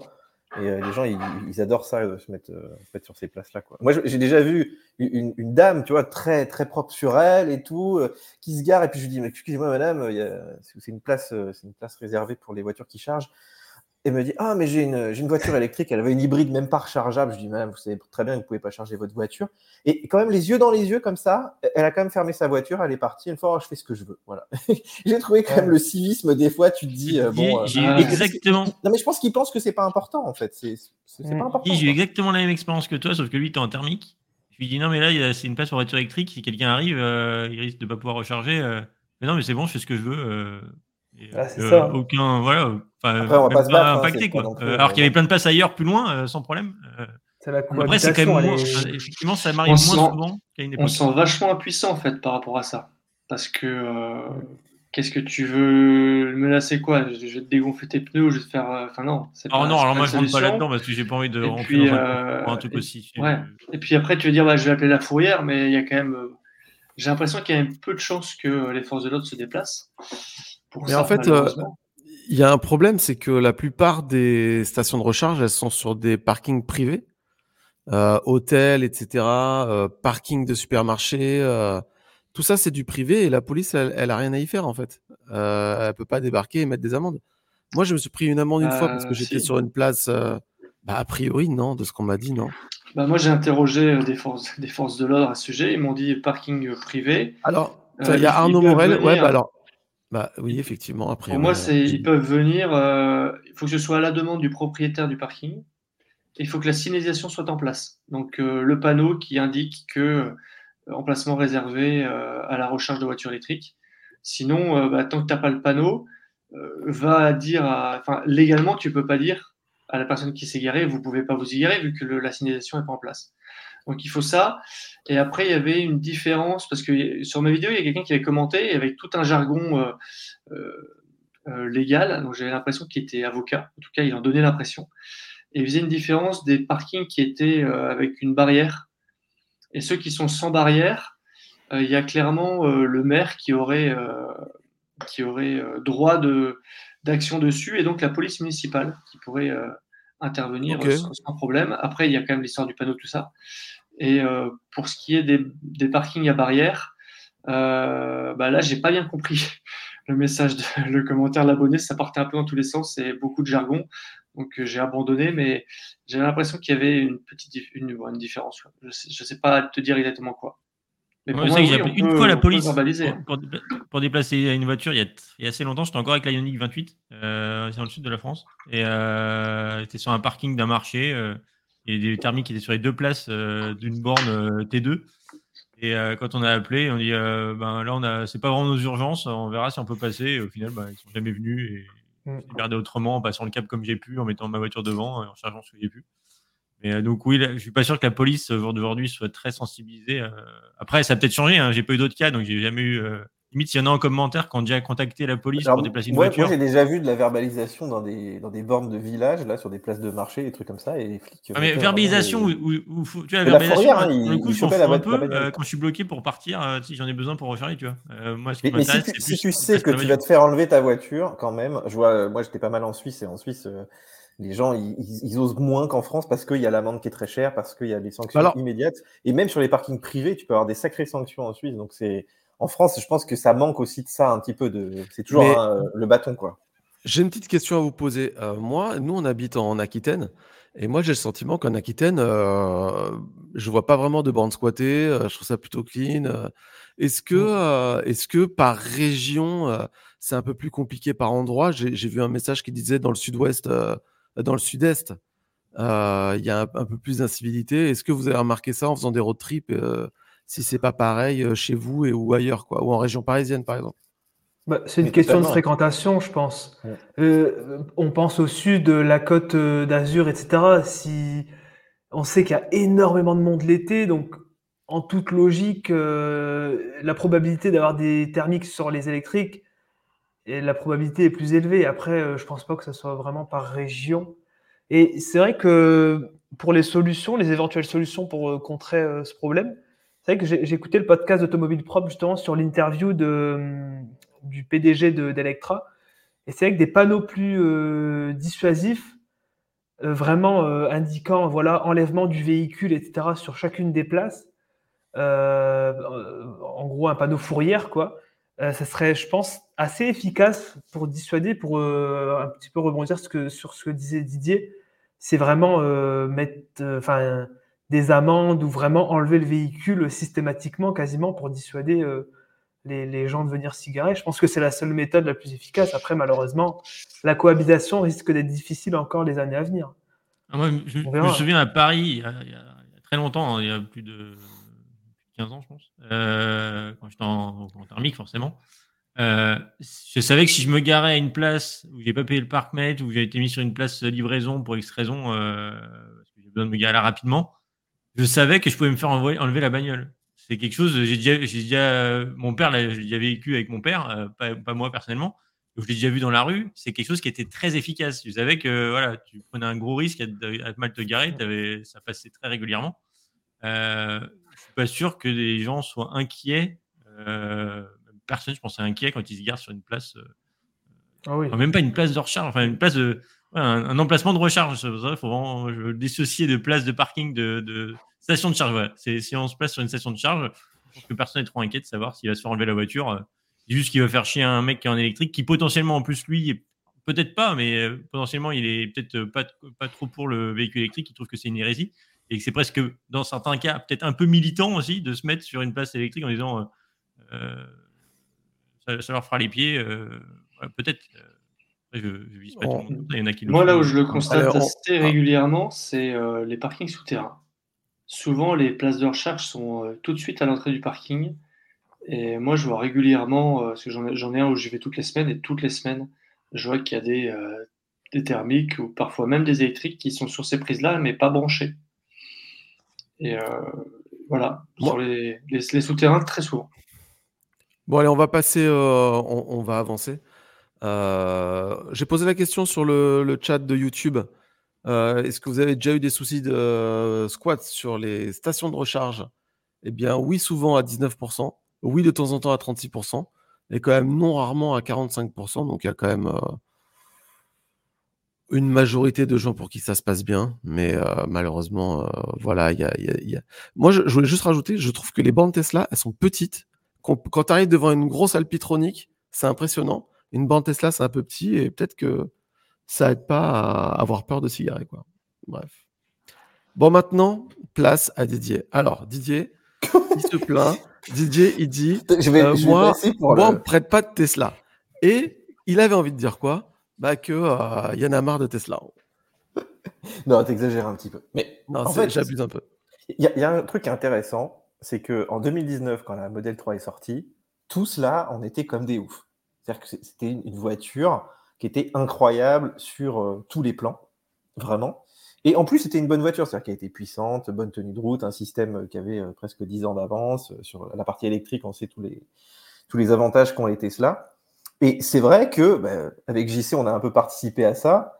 C'est-à-dire que depuis, on va dire un an ou deux, on se plaint parce qu'on essaye beaucoup de voitures et que on trouve que Tesla régresse. C'est-à-dire l'autopilote, petit à petit, euh, on a des choses qui sont bridées, il détecte pas bien tes mains sur le volant, il te punit, là, il te punit même une semaine maintenant, tu vois. Et euh, du coup, bah, on dit, bah voilà, Tesla, ça reste des super voitures électriques, mais il y a des choses euh, quand même qui sont pas terribles. les, on n'a toujours pas les Matrix LED, même si ça va arriver là sur les dernières. Les essuie-glaces, ils marchent pas bien. Et on commence à avoir beaucoup de choses qui s'accumulent en fait sur les Tesla.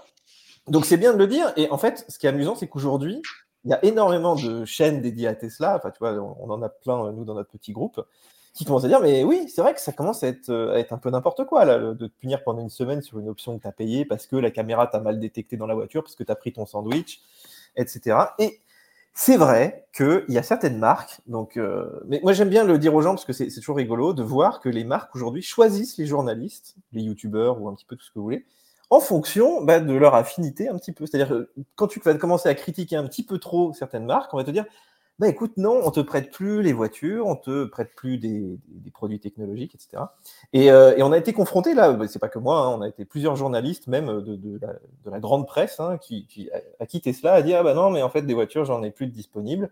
Tout ça parce qu'ils veulent faire des tests de conso un petit peu plus poussés, ils veulent faire des tests euh, effectivement sur les capteurs de parking qui marchent pas, sur tout un tas de choses. Et c'est vrai qu'on était un peu agacé ces derniers temps parce que, par exemple, la Tesla donc Highland, le seul moyen de la tester pour nous, que ce soit à la chaîne EV, nous, euh, quelques autres, des fois, c'est de les louer ou c'est de demander à des abonnés de nous les prêter parce que Tesla ne veut plus nous les prêter. Et alors, je ne sais pas ce que vous en pensez dans les commentaires, mais est-ce que vous aimeriez uniquement des journalistes ou des youtubeurs qui disent uniquement du bien des produits qu'ils testent ou est-ce que vous avez envie d'avoir un peu des, des, avis un petit peu plus poussés ou contrebalancés? Et euh, c'est assez intéressant parce que nous, euh, on en débat euh, régulièrement entre nous, on trouve ça un petit peu injuste. Il y en a qui disent Ah ouais, mais peut-être que vous êtes un peu, trop, un peu trop critique ou pas.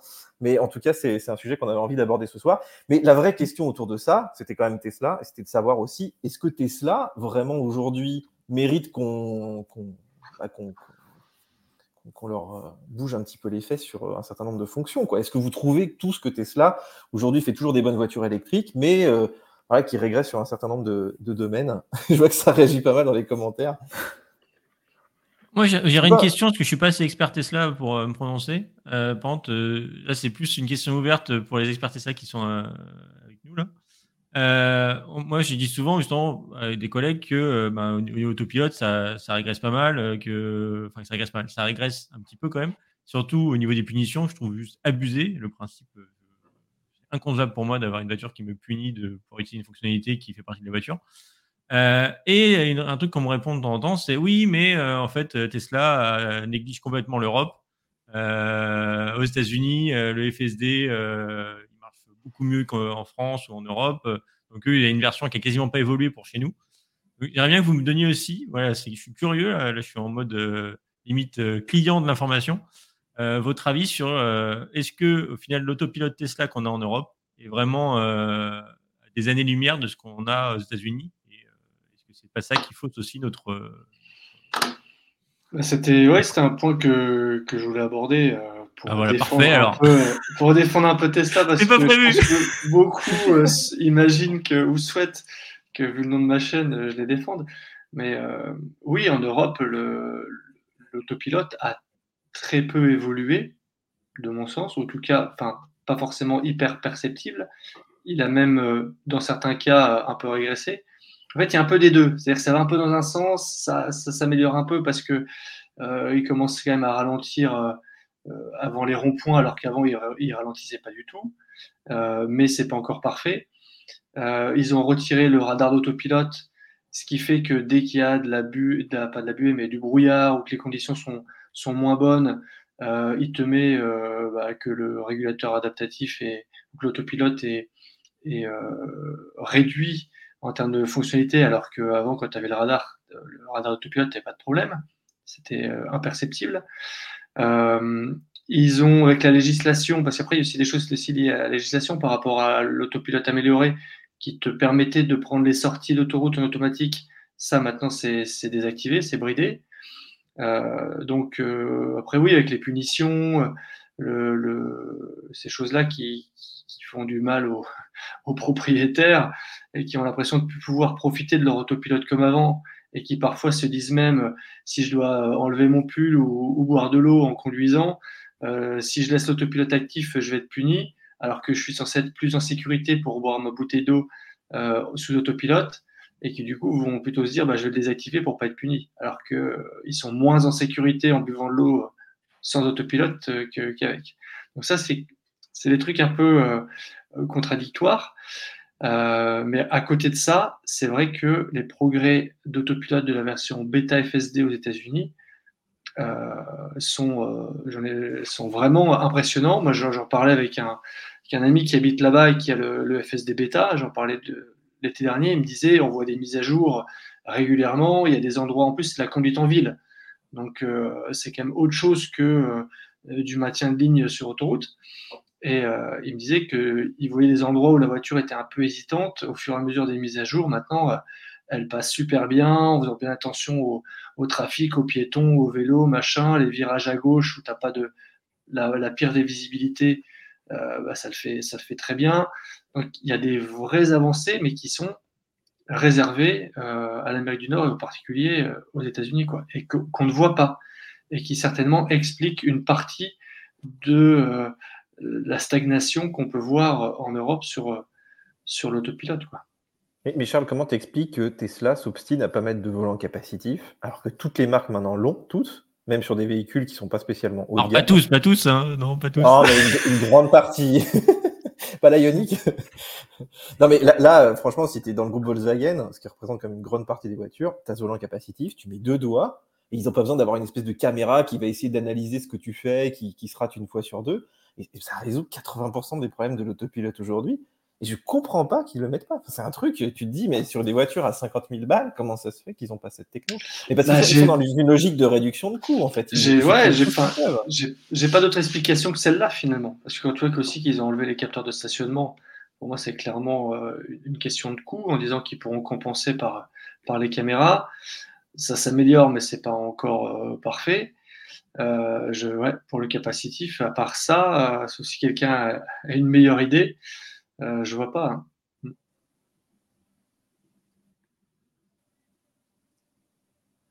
T'es mute, JC. Excusez-moi, excusez-moi. Là, on a un message de POG 9321 qui nous dit la législation européenne pousse Tesla à ne pas investir dans l'autopilote en Europe, contrairement aux USA. Alors, je suis vraiment désolé, mais euh, aujourd'hui, on a des marques européennes qui font vraiment des trucs très très sympas. Mais moi, je vais vous dire un truc. Je trouve que chez certaines marques européennes et en particulier les Allemands, parce que les Allemands aiment les voitures, on sent que les constructeurs, ils font tout pour que le, conducteur soit content. Je ne sais pas comment expliquer ça, mais euh, sur une Mercedes, sur une BMW, même sur les Volkswagen maintenant, euh, tu sens que c'est tourné vers l'utilisateur et mmh. l'utilisateur doit être content de sa bagnole en fait. Alors que chez Tesla, chez Tesla, il y a une espèce de philosophie, j'ai envie de dire d'Elon Musk peut-être, qui fait que c'est presque lui qui décide comment sera la voiture et c'est à toi de t'adapter derrière. Et si au début c'était rigolo parce qu'il avait des bonnes idées et que euh, franchement les Tesla ça reste des super bonnes voitures, faut pas déconner, mais euh, euh, le planificateur, l'autopilote, machin, enfin c'est des, des génies. Franchement c'était cool de le faire. Aujourd'hui les autres ont pris ça et, font en sorte que ça plaise de plus en plus à l'utilisateur et que ça lui soit vraiment utile. Alors que Elon Musk, lui, il ferme de plus en plus en disant je veux que ça soit comme ça, je veux plus qu'il y ait de, je veux plus qu'il y ait de radar, je veux qu'il y ait des caméras, même si ça marche moins bien, c'est pas grave, etc., etc. Et à un moment, quand tu aimes la bagnole et que tu en essayes d'autres, ça te saute à la gueule. Tu te dis mais c'est pas possible. Enfin, moi je suis complètement de l'avis de Didier. Je trouve que juste actuellement, c'est de, c'est de, c'est plus possible quoi. Et surtout quand tu essayes d'autres voitures, vraiment. Et bah, c'est ce que, je dis, c'est ce qu'il dit depuis des années en disant que Tesla, euh, si tu adhères à la philosophie, tu vas kiffer la bagnole. Par contre, si tu veux avoir un peu ta propre euh, façon de voir la voiture ou différente de, la philosophie Tesla, bah, tu vas te retrouver face à plein de choses qui vont te contrarier. Euh, et là où, comme on a pu le dire, les Allemands, de ce qu'on a pu essayer, c'est tourner vers le conducteur. On, enfin, c'est la BM où ça a été le plus marquant, je trouve. Euh, où, on sent que c'est le, le, Alors, slogan est bien placé, pourtant, j'ai jamais eu de BM de ma vie, mais le, BM, BMW, le plaisir de conduire, quoi. Voilà, c'est l'ADN de la voiture. Euh, alors que Tesla, c'est pas vraiment son ADN, effectivement. ce qui change quand même en ce moment, là, c'est quand tu es. Enfin, moi, je suis abonné à tous les groupes Tesla, et j'ai jamais vu les gens autant râler hein, ces derniers temps. Enfin, je sais pas, Charles, si tu suis ça, mais tu as quand même des gens qui suivaient cette philosophie au début, qui commencent à se dire Bon, ok, c'est cool, mais les, capteurs de parking, on nous les a enlevés. Les essuie-glaces, ils marchent toujours pas. Les feux Matrix, on les a toujours pas. L'autopilote, il est de moins en moins bon. Euh, tout, ce que j'avais payé avant, tu sais, qui sortait de ta place de parking, tout ça, ça marche plus parce que les caméras, c'est pas efficace. Enfin, ça fait une accumulation de choses en moins. Et en face, t'as pas l'impression d'avoir des choses en plus. Parce qu'il y a eu toute une époque où chaque mise à jour ajoutait bah, le mode sentinelle, j'en sais rien, YouTube, des choses comme ça. Ça arrivait petit à petit. Et là, en ce moment, on, se dit, tiens, qu'est-ce que Tesla va encore nous enlever, tu vois? À chaque mise à jour, tu te dis, bon, allez, ma voiture peut péter parce que quand, je la ferme, mais en, échange, on te met une punition d'une semaine. Donc, je trouve que, le, ce, que la, ce que la voiture t'apporte avec les mises à jour aujourd'hui est plus du tout en phase avec ce qu'elle te prend. Quoi. Enfin, je sais pas, moi, je, je, vois beaucoup ça quand même sur les groupes euh, Tesla. C'est vrai qu'on voit beaucoup de gens qui se plaignent de ça. Pour autant, ceux qui se plaignent continuent euh, d'acheter des Tesla. En tout cas pour le moment. Mais, bah, euh, mais ouais, ils, continuent parce que, euh, pour, tout ce que, pour tout ce que Tesla représente, quoi. Efficience, rapport qualité-prix de dingue, une puissance que tu ne retrouves pas sur, sur les autres et donc un plaisir quand même de conduire, le réseau de superchargeurs, tu as quand même tout un package, les, profils, les profils conducteurs, la simple, il n'y a pas de bouton pour démarrer la voiture. Il y a quand même une expérience d'utilisation qui reste hyper fluide de ce point de vue-là et euh, qui a séduit les, propriétaires au moment de leur premier achat et que les gens n'ont pas envie de quitter. Et après, il y a aussi peut-être une partie de ces gens-là qui n'ont jamais testé euh, une i5 avec euh, Drive Assist Pro, je ne sais pas quoi, qui, qui a l'air d'être fabuleux. Attention, ne critique pas. Qui, qui du coup bah, euh, peuvent pas se rendre compte de ce que pourraient être euh, ces aides à la conduite là euh, si la philosophie de la marque était différente. Parce que c'est vrai que Tesla c'est vise pour moi la conduite autonome c'est leur credo. Et donc le l'autopilote Tesla c'est la voiture qui conduit et le conducteur qui la surveille. Qui, là qui souffre. où, là où chez BM ou chez d'autres les constructeurs européens c'est plutôt c'est des aides à la conduite, c'est euh, la technologie qui euh, aide le conducteur et qui va donc se plier au choix du conducteur de changer de fil quand il veut changer de fil, par exemple, et donc de réactiver l'aide une fois qu'il a fini son dépassement. Là où chez Tesla, on va dire à la voiture qu'on est OK pour faire le dépassement et c'est la voiture qui va faire le changement de fil. Ah, mais Charles, là, où je suis, où, ouais, cette remarque-là, euh, j'étais d'accord avec ça quand Tesla est arrivé.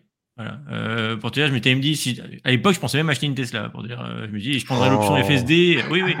Euh, oh. La première modèle 3, oui, j'étais prêt. C'était avant, avant, la Unix 5, j'avais prévu potentiellement acheter une modèle 3. blanche, acheter le béquet carbone. Oh, blanche en plus, ouais.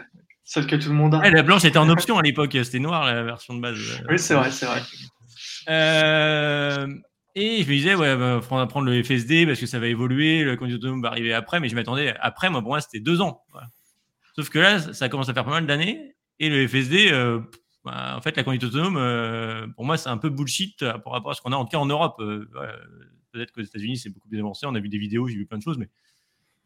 donc, moi, aujourd'hui, me dire en Europe, oui, Tesla, c'est ce que eux, ils visent la conduite autonome Oui, mais sauf qu'ils ne sont pas du tout à la conduite autonome. Ils sont à des années-lumière de la conduite autonome, en tout cas en Europe. et ils font même pour moi moins bien que certains constructeurs sur la conduite niveau 2 sur autoroute. Donc que ce soit encore le critère, euh, là moi celui-là j'accepte plus, alors que y a, quand ça devait arriver, je pouvais l'accepter, mais sauf que maintenant je ne crois plus que ça arrive avant euh, très longtemps en fait. Parce ce que je dis, c'est que c'est pour moi une explication de leur choix de développement informatique, ah oui, ça, je suis d'accord. développement d'aide. Voilà. Après, je dis pas que c'est bien, pas bien, mieux, que ça va arriver bientôt. On sait que c'est un sujet quand même qui, qui est difficile et, que voilà, c'est quand même assez ambitieux de vous pouvoir proposer de la, la conduite euh, complètement autonome. Il y a quand même des progrès euh, très forts qu'on voit aux États-Unis avec les vidéos, le FSD bêta, tout ça. Mais c'est vrai que vu d'Europe, euh, bah, voilà, ça stagne. mais tu, tu prends Je comprends, je comprends la déception de certains et, le discours de certains. Quoi. Après, c'est l'autopilote, c'est un élément de la voiture. Quoi. C'est pas, c'est pas tout. Ah, c'est sûr, c'est sûr. Après, c'est quelque chose que tu exploites comme souvent au quotidien. Après, tu prends la BM euh, qu'on a pu essayer ou on n'a pas encore euh, pu essayer la version améliorée euh, où tu peux carrément lâcher les mains dans certaines conditions sur l'autoroute. C'est-à-dire que les autres, constructeurs, au final, ils vont quand même dans l'autre sens. C'est-à-dire qu'ils font de l'assistance à la conduite qui vont amener vers l'autonome. Alors que là, Tesla, sa stratégie, ça a été je fais en sorte qu'elle soit en mode verrouillage autonome, c'est moi qui conduis et toi, tu es juste un copilote, mais il faut quand même que tu sois encore là. Et, mais sauf qu'on ne propose pas vraiment le, full autonome derrière. du coup, c'est forcément plus déceptif que d'avancer petit à petit par jalons comme le font au final les autres constructeurs qui étaient moins ambitieux peut-être, mais euh, qui au final te laissent conduire la voiture jusqu'au moment où ils te diront là c'est bon, tu peux lâcher le volant. Euh, juste un petit, un petit message que j'ai vu passer. Une BMI 5, c'est juste deux modèles Y, mais euh, on ne parle pas forcément de la BMI 5. Hein. une BM iX1, la plus petite, tu prends le, le Drive Assist Pro et tu as un truc qui marche très bien. Bon, évidemment, BM, c'est plus cher quoi qu'il arrive. Mais c'est pas le Model S, il y a même autopilote aussi. Hein ouais, voilà, tu, voilà, exactement. Tu prends une Model S, c'est le même autopilote. Et euh, je voudrais juste dire que on n'est pas forcément, on parle pas forcément des prix et tout. On dit qu'il y a des marques qui tendent à aller vers quelque chose de hyper agréable pour le conducteur et qu'il y a Tesla qui tend à aller vers quelque chose de plus en plus euh, contraignant. On enlève les commodos, les essuie-glaces marchent pas, c'est pas grave, euh, etc. On, on, fait les passages de vitesse à l'écran, etc au bout d'un moment, ça commence à saouler. On n'a pas entendu Max. Max. Ben non, mais en fait, je crois qu'il n'y a, plus de débat.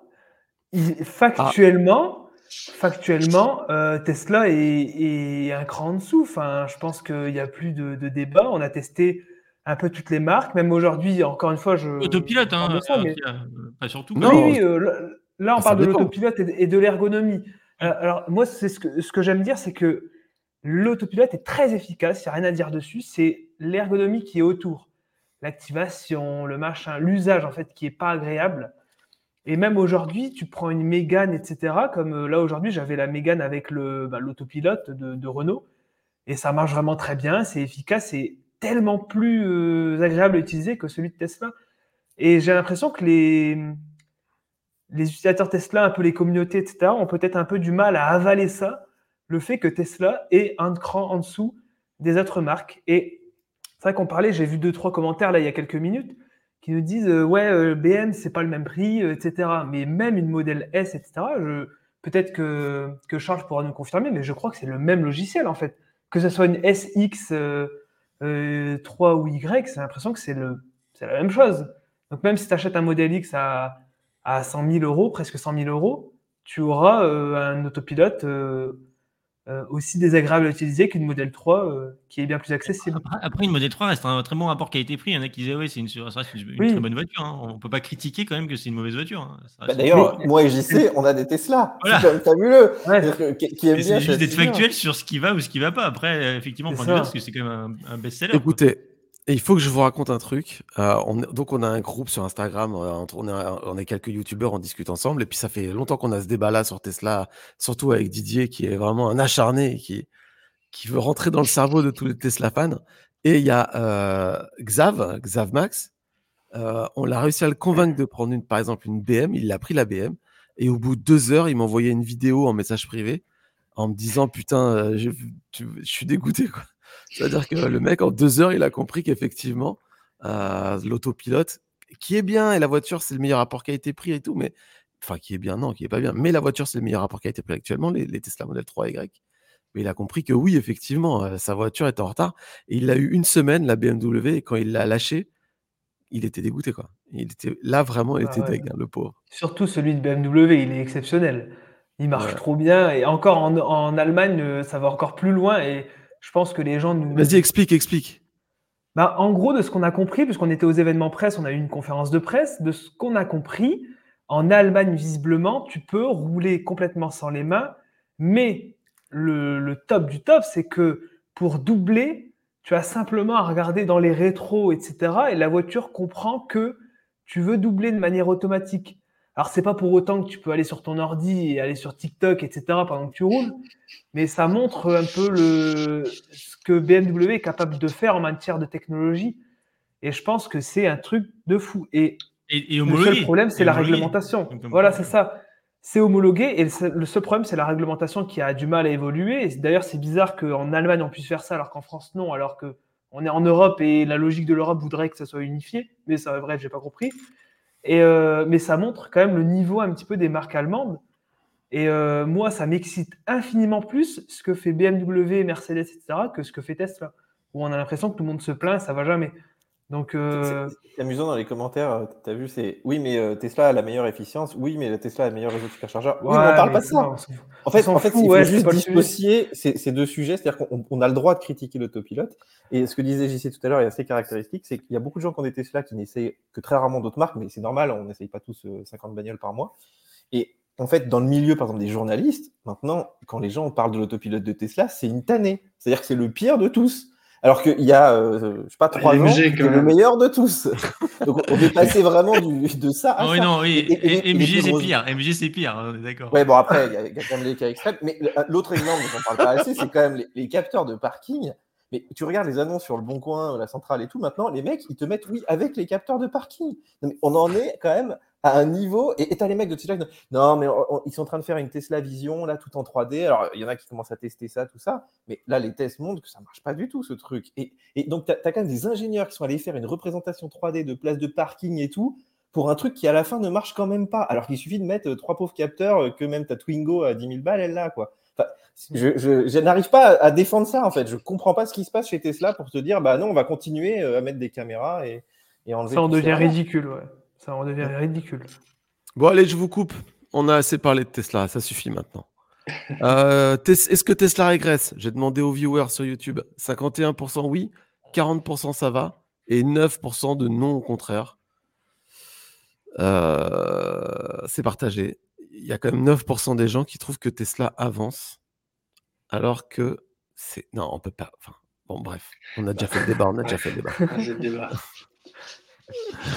juste un petit truc, juste un, je finis là-dessus. Euh, je peux, par contre, je peux comprendre que ceux qui sont venus d'une thermique et qui sont passés une Tesla, Bien sûr. mais ils se disent, mais waouh, mais Ah oui. c'est ça la voiture Mais- de demain. En fait. Il y a- il y a- J'ai même pas besoin d'aller voir ailleurs, euh, tellement c'est une claque. Mais sauf Évidemment. que bah, il y a d'autres constructeurs qui font des choses pas si mal aussi. Hmm. Et qui, tu veux parler de qui, par exemple? Je- non, je crois que non, non, non, non, non, pas, Ah, je- même que de t'allais la placer la que voiture. euh, parce qu'il y a d'autres marques qui sont très bien aussi. Donc. Bon, allez, on passe à... Elle a ses défauts aussi, la mienne, donc euh, je vais pas, on peut en parler aussi, mais c'est pas le sujet d'aujourd'hui. Ouais, mais la tienne, on a fait 5600 km avec de suite, on n'a jamais eu peur de l'autopilote. On n'a jamais eu un mouvement parasite, on n'a jamais eu un freinage fantôme. Elle a fait le job pendant euh, bah, combien, combien on a fait? 60 heures, j'ai déjà oublié. Euh, 63 euh, heures. On fait une vidéo euh, entre trois Tesla qui dure une heure et demie, on a chacun trois freinages fantômes. Donc bon, ça suffit. Oui, avec mon téléphone, j'ai failli péter mon téléphone d'ailleurs. Mais bon. Donc, allez, on, on va passer euh, à l'actu des chroniqueurs. On- on- alors, on va commencer les questions-réponses. Donc, pendant qu'on fait l'actu des chroniqueurs, vous pouvez commencer à poser vos questions euh, dans le chat. Alors, normalement, j'ai un petit message pour ça. Je sais plus où je l'ai mis. Mais merde. Voilà, c'est ici. Hop. Pour poser vos questions, euh, tapez question de points et posez votre question. Comme ça, on, on arrive à les dissocier des discussions. Sinon, c'est trop compliqué. Donc, n'hésitez pas à vous poser vos questions. C'est Alex qui va faire la sélection. Et on va faire le petit tour de, de l'actu des chroniqueurs. On va Donc, si vous mettez commencer. un Alex, euh, je t'aime avant, ça valide pour que je prenne la question. Donc je vous préviens. D'accord. Allez, on commence avec euh, Charles. Charles, c'est quoi l'actu de Tesla Geek? L'actu, ça va être euh, un décryptage de, la prise de contrôle à distance, euh, le soi-disant piratage de la Tesla euh, en Bretagne, pour expliquer ce qui s'est passé. Et puis, si jamais vous étiez dans cette même situation à vous faire avoir par un de vos proches, bah, comment réagir pour récupérer les choses? Et ça, je pense que c'est assez intéressant parce que on n'en parle pas dans les médias de comment se sortir de ce truc-là quand on le vit. Enfin, si jamais on était amené à le vivre. Euh, Mais voilà. euh, France 2 a dit qu'il fallait mettre à jour sa voiture, c'est ça, non? Non, France 2, euh, France 2 con- confond un peu les, les sujets. Non, il faut surtout être plus vigilant pour ne pas donner l'accès à sa voiture ou, ou ses codes euh, à, à n'importe qui. Euh, C'est plutôt ça, quoi. Parce que forcément, si tu donnes tes, tes, tes numéros de carte bancaire euh, au téléphone à quelqu'un, faut pas s'étonner qu'après, il y ait quelqu'un qui fasse des achats avec, euh, avec ta CB. Et ben, quand tu donnes euh, tes codes de, Tesla à quelqu'un, euh, faut pas s'étonner si après, euh, il se connecte à ta voiture. Donc il y aura cette vidéo-là qui va, être, qui va arriver vendredi. Et puis après, euh, bah, début d'année assez riche en termes de, vidéos d'accessoires, parce qu'il y a pas mal de choses qui sont arrivées avec la Highland notamment, que ce soit pour équiper la voiture en protection, en, rangement, etc., mais aussi sur des, accessoires un peu plus électroniques comme des écrans, des vérins, tout ça. J'avais pas forcément l'habitude de, de, faire beaucoup de vidéos là-dessus, mais là, il y a, pas mal d'actu euh, euh, dessus, donc euh, voilà, le moment était plutôt propice, propice à faire ça. Et puis, bien sûr, il y a des vidéos d'actu qui, arrivent, que je suis en train de préparer, Actu Tesla, pour équilibrer un peu les sujets et essayer de, bah, de plaire à, mon audience au maximum pour pas faire varier les sujets, pas faire que qu'une seule, seule typologie de vidéo, essayer de, de, varier quoi. Varier pour eux, varier aussi pour moi parce que c'est c'est euh, pas forcément euh, toujours facile de faire le même type de vidéo. C'est bien de varier, voilà. J'aime bien changer et c'est cool. Ok. Eh bien, on passe à l'actu de Didier. Moi, je me marre en lisant les commentaires. Il y a des trucs géniaux. D'ailleurs, euh, bref, euh, bah écoute, moi je, je, teste plein de bagnoles en ce moment. Donc on a publié le test du Volvo C40 là pendant Noël, donc on s'est bien amusé avec dans les Alpes suisses. Et la vidéo est assez rigolote. Euh, on prend même un autotrain. Je ne sais pas si vous savez ce que c'est qu'un autotrain, mais euh, c'était vraiment très sympa. Et d'ailleurs, on voit que le, C40, il a beaucoup de, de qualités, notamment face à Tesla, justement. Donc c'est une voiture qui est pas mal du tout en fait au quotidien qui est pas parfaite, mais qui a, beaucoup de qualité, tu vois, qui a un front, qui a le one pedal, euh, mais qui a beaucoup de je trouve que je trouve que les Volvo ressemblent beaucoup au Tesla. Il y a une vraie inspiration quand même dans le fonctionnement. Tesla en mieux, ouais. Après, elle a quelques défauts qui sont euh, assez rédhibitoires. L'autopilote n'est pas génial, il n'y a pas de volant capacitif, il y a deux, trois trucs chiants, hein, donc c'est pas parfait. Ouais. Et euh, cette semaine, je sors, donc ça, c'est le test de la 308 électrique. Alors, il y a des surprises en bien, mais alors il y a des moments, je, vous garantis, il y, a, un passage où je finis sur la bande d'arrêt d'urgence. Euh, la vidéo est vraiment à voir, donc vous allez vous marrer. Et en ce moment, je teste l'ID7. non, mais ils savent tous euh, ce qui s'est passé, mais, euh, mais, vous allez voir que c'est assez rigolo. Et, en ce moment, je teste l'ID7 qui est, qui est une étonnante bonne surprise sur plein de points. Alors, c'est toujours une Volkswagen avec les défauts. Bah, il n'y a pas la one pedal notamment, mais une voiture assez impressionnante quand même sur, et qui ne consomme pas tant que ça, donc a une assez bonne autonomie. Donc ça, ça arrivera sûrement d'ici euh, d'ici quelques temps. Et puis moi, je fais aussi beaucoup de vidéos sur d'autres produits tech, euh, des batteries, les panneaux solaires. Enfin, souvent quand on a une voiture électrique, on s'intéresse à aussi à beaucoup de choses, à la connectivité aussi. Euh, on a testé les Anker Solix, en ce moment je teste le Z-Dur, tout un tas de panneaux aussi. Donc n'hésitez pas à voir sur, sur la chaîne. Et puis bien sûr, Mike Forever, c'est de l'actualité autour de la tech tous les jours, toute l'année. Voilà, je passe la main. eh bien, Max, maintenant. Bah, pas mal de choses et euh, pour rebondir aussi sur ce que disait DJ, euh, c'est vrai que le C40 a l'air d'être plutôt une bonne surprise. Je l'ai aussi à l'essai en ce moment. Je voyais un commentaire euh, dans le chat qui disait C40 consomme trop. Et ben en réalité, pas trop parce que là, j'ai déjà fait 300 km à 130 sur autoroute avec un peu de vent, etc. Et j'avais un peu plus de 20 kWh au centre de conso, j'avais 21, ce qui est pas trop mal. Il charge vite en plus, il charge pas mal, hein, 200 km. C'est pas mal. Et franchement, je pense qu'on tient vraiment un très très bon produit. Je vais approfondir les tests, mais euh, ouais, parce que pas mal.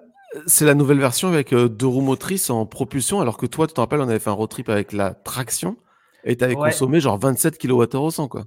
Horrible. Et, euh, et là, ça va d'être pas mal. J'avais testé le C40 4 roues motrices l'année dernière, qui consommait vraiment vraiment beaucoup. Mais là, vraiment, deux roues motrices propulsion, ça a l'air d'être pas mal. En plus, c'est une bonne voiture, bonne ergonomie. Et la batterie est plus grosse euh, maintenant, à 80 kWh. Grosse batterie, excellent système son, parmi les meilleurs que j'ai testés. C'est important de le noter. Et, euh, voilà. Et sinon, pour l'actualité de ma chaîne, ben, j'ai sorti pas mal de vidéos euh, très, très intéressantes dernièrement. j'ai testé le Lotus Elect, donc pour ceux qui veulent savoir ce que ça donne, pour un prix plus intéressant que les Allemandes, ça peut être intéressant. J'ai testé la borne McDo, donc ça peut intéresser aussi euh, le, beaucoup de, monde à hein, la borne Isilia chez McDo. Un grand et euh, un, très très grand succès, un excellent réseau, ça promet. Euh, mais ils sont à l'écoute. Je tiens à préciser que j'ai reçu un mail et je vais échanger avec les équipes de d'Isivia. Ils sont à l'écoute et ils ont vu ma vidéo. voilà. Et aujourd'hui, j'ai sorti ma vidéo MG4 versus MG4 où on teste l'impact du préconditionnement de batterie sur les puissances et vitesses de recharge du coup, c'est tout frais, c'est dispo. Et aussi, autre chose, euh, pour ceux qui veulent savoir si l'ID7 est vraiment efficiente, ben, on l'a comparé à la Ioniq 6, donc c'est disponible aussi euh, sur la chaîne. On a fait 500 km d'autoroute en partant en même temps et on voit qui arrive en premier. Et euh, une vidéo où Gary a fait une lâche EV, comme on dit dans le, dans le milieu. Exactement. Mais Même, même une double lâche à nevé, franchement. une double quoi. EV. Mais ça ça l'a pas empêché de peut-être gagner. Mais je vous invite à regarder la vidéo. Alex, tu as très bien fait de prendre une, Unix 6. Excellent choix. Bon, et puis à nous, bah, il n'y a rien de spécial. Voilà. Nous, on, a une vidéo qui sort bientôt où. euh, ah bah tiens, on a fait l'Electra Challenge avec les deux zigotos là, que vous voyez là. Et on avait remarqué qu'il avait. euh, que la conso affichée par la Tesla Model Y était assez faible et que quand on additionnait euh, toutes les recharges faites sur la route et à l'arrivée, on arrivait avec une conso beaucoup plus haute, une conso qui était équivalente en gros à celle de la Kona. Et on a voulu. Il y, a euh, juste- il y a justement une question qui était juste celle-là, donc c'est parfait, comme ça tu y réponds direct. Ah, Mais bah, j'ai cru que c'était fait exprès, moi. Et, et en plus, euh, et en plus, Sébastien, alors, il s'appelle Sébastien Dobeliou. Il a un avatar, c'est une calandre de BMW i4. Donc, euh, et la question, c'est est-ce que vous avez l'explication de l'écart à la recharge de la Tesla lors du challenge Electra? Bah ouais. Enfin, on a un début d'explication en partie, euh, et euh, c'est dans une vidéo qui sort mercredi prochain où on a fait plein de tests. On a roulé sur l'autoroute avec OD, euh, OBD2, euh, ODB2, OBD2. Ouais. Euh, et puis euh, on, on- on compare vraiment toutes les consos avec la recharge après et tout. Après, on roule en ville avec le chauffage à fond pour voir si la voiture compte bien le chauffage. Et ensuite, on, s'arrête, euh, voiture en mode drive, et on voit si elle compte la consommation du chauffage à l'arrêt, euh, comme font toutes les autres voitures. Et ben euh, voilà, on sait un petit peu pourquoi il y a des écarts à la conso, euh, des, des écarts à la recharge à la fin. Ça, ça à découvrir mercredi prochain. Et c'est tout ce qu'on a en, en stock. Là, il faut qu'on tourne des choses, Alex. Il Ouais. faut qu'on parte. Alors, on, on- on prévoit un truc ce week-end quand même. Ouais. Ouais. Voilà. Bon, t'as des, t'as des questions? Ah, il y en a plein, il y en a plein. Ouais, je retire celle-là. Allez, c'est Alex le DJ, c'est parti. Allez. euh, Non, c'est pas celle-là. Désolé, je commence direct par un truc qui était un vieux truc euh, qu'on n'avait pas gardé. Euh, allez, on commence. Une petite question pour, euh, pour Max. Comment va Tie Up? Ah, très très bien. Très très très bien. J'en suis ravi. Euh, J'ai j'ai perdu un petit peu en efficience, effectivement, en changeant les jantes, mais c'est pas très grave. Quand est-ce que, quand est-ce que tu poses des LED en dessous, là? Un aileron Ah, derrière, bah. là Faut que tu ailles jusqu'au Non, non, bout. mais euh, excellente. Par contre, ouais, là, on a eu des températures négatives et tu le ressens énormément sur beaucoup, beaucoup, plus que d'autres. Mais euh, mis à part ça, euh, j'en suis ravi et elle, euh, elle, fait, elle fait le boulot exactement ce que je lui demande. Elle est fun à conduire, donc euh, voilà, rien, rien à dire. Super. Bon, bah, super. Euh, alors là, j'ai pas de réponse. C'est la question, c'est on parle de l'Apple Car. Et vu qu'il a dit qu'il m'aimait, forcément, je l'ai mis. en- Bon, Bah, c'est un ça, peu un mythe. Ouais, je, euh, je, je suis pas certain que c'est le projet Titan chez, chez Apple. Je suis pas certain que ce, ça aboutisse à une voiture. Ça plutôt aboutir à du logiciel pour les voitures, non? Non, ça, euh, que- Tu sais, Apple, ils ont, il y a ils ont une jamais news, là, aimé Didier. bosser. euh, ouais, ouais, mais bon, ça fait longtemps, ça fait 10 ans hein, qu'ils travaillent sur le sujet. Donc, euh, et il y a des en fait, il y a des bagnoles aux US d'Apple, qui, enfin, c'est pas des voitures faites par Apple, hein, c'est d'autres marques qu'ils utilisent pour faire de la conduite autonome, mais qui roulent officiellement euh, sur les routes américaines avec du logiciel Apple. Donc ça, c'est pour la conduite semi-autonome. Et après, ils ont une équipe qui, a priori, fait une vraie voiture. Et puis là, les dernières rumeurs, c'était que Apple ne veut plus faire de voiture 100% autonome parce que c'est comme Tesla, en fait, ils- aimeraient bien le faire, mais ils n'y arrivent pas. Et, euh, et en fait, ils se rabattraient plus sur un véhicule un peu plus classique avec du niveau 2. euh, voilà. Après, ça ne les empêche pas d'innover sur tout ce qui est connectivité, évidemment. Mais moi, de toute façon, dans le milieu auto, comme tu peux pas travailler tout seul en faisant de l'automobile, il te faut des usines, il faut des partenariats, des équipementiers. Il y, a- tout un tas de gens qui savent que Apple travaille sur une voiture. En fait, c'est un secret de polichinelle dans l'industrie auto. Mais par contre, quand est-ce qu'ils vont la sortir? Là, on parle de 2027-2028. Donc ça fait quand même encore, encore long. Ils risquent d'arriver un petit peu après la guerre aujourd'hui, sachant que euh, il va falloir avoir un partenaire industriel. Ils n'ont pas d'usine de voiture, donc il va falloir qu'ils s'associent. À un moment, c'était avec Kia, mais finalement, ça s'est pas. Enfin, Hyundai Kia, ça s'est pas fait. Et après, ils peuvent le faire avec des, des usines un peu plus euh, comme Foxconn, là, qui fabrique un peu les iPhones, qui commence à faire des voitures maintenant. Mais ça paraît quand même encore loin, en tout cas sur le processus industriel. Et après, on ne sait pas exactement où ils en sont en interne. Mais c'est, moi, à mon avis, euh, euh, Tim Cook a raté vraiment le coche de, racheter Tesla il y, a quelques temps, quand Tesla était pas cher, était un petit peu au bord du gouffre. Et ils n'ont pas saisi cette opportunité. Et maintenant, bah, ils se retrouvent euh, en dehors d'un marché qui leur correspondrait finalement assez bien, parce qu'ils ont, ils ont toute la techno, euh, comme Sony, comme tout un tas de marques, pour, pour effectivement faire quelque chose de pas mal, quoi, d'un petit peu innovant. Et d'ailleurs, je trouve que ça ferait du bien à Elon Musk d'avoir un peu un, un, un- un challenger sur justement toute cette partie-là, toute la connectivité. Quoi. Question suivante. Allez, euh, la trop intéressante, celle-là, c'est la question qui est euh, y a-t-il un bon autopilote chinois? Et Bah oui. euh, moi, je dirais que non, mais euh, c'est des contre-exemples. Max, t'as qui? Bah, qui si on, si on parle du groupe Geely, euh, Volvo, euh, Lotus, etc. euh, après, Volvo, oui, c'est pas des vrais. Ouais, c'est pas c'est des- pas ouf. Non, c'est pas terrible, mais ça fait, ça fait le taf en vrai. T'as pas vu Volvo Volvo, si, si le virage est un peu trop, euh, Oui, un peu trop oui, serré. il, il te dit rien, il te balance dans le décor. C'est quand même. euh, Non, mais ça va. Non, Moi- mais- Moi, j'ai testé sur le Lotus euh, Electric, qui est pas mal euh, chinois quand même. hein. C'est c'est pas mal. Ouais, Bah, enfin, là, enfin, j'ai du mal à comparer un, un Lotus électré et euh, une BYD ou euh, une MG5 Oui, ou une oui. B4. Non, mais vu- euh, vu alors, la Lotus, tu voudrais un truc comme BMW. enfin. pour revenir à BYD, euh, BYD, euh, son problème, c'est que l'autopilote se coupe à 125. Alors, a priori, attention, il y a peut-être eu une, mi- une mise à jour. J'arrive pas à voir la vérité. A priori, ça a été mis à jour et maintenant, tu peux conduire avec euh, le lane assist jusqu'à 135 et enfin au-delà de 130. Parce que là, ça se coupait à 125, c'était quand même compliqué, n'est-ce pas, Charles? Mais fait. néanmoins, quand tu roules à 120, c'est un super autopilote, hein, ça marche pas mal. hein. Enfin, j'avais pas de gros problèmes. Un peu à la sauce euh, Hyundai, c'est-à-dire que c'est un autopilote euh, sans pas extraordinaire, mais sans aucun défaut, qui te prend Un pas. que la NIO T5. La NIO T5, elle avait, elle avait, elle faisait quelques travers. Attends, il y a quoi d'autre comme voiture qu'on a essayé? Bon, la MG, euh, la MG, ils l'appellent le Traffic Jam Assist tellement ils ont honte de dire que c'est un autopilote.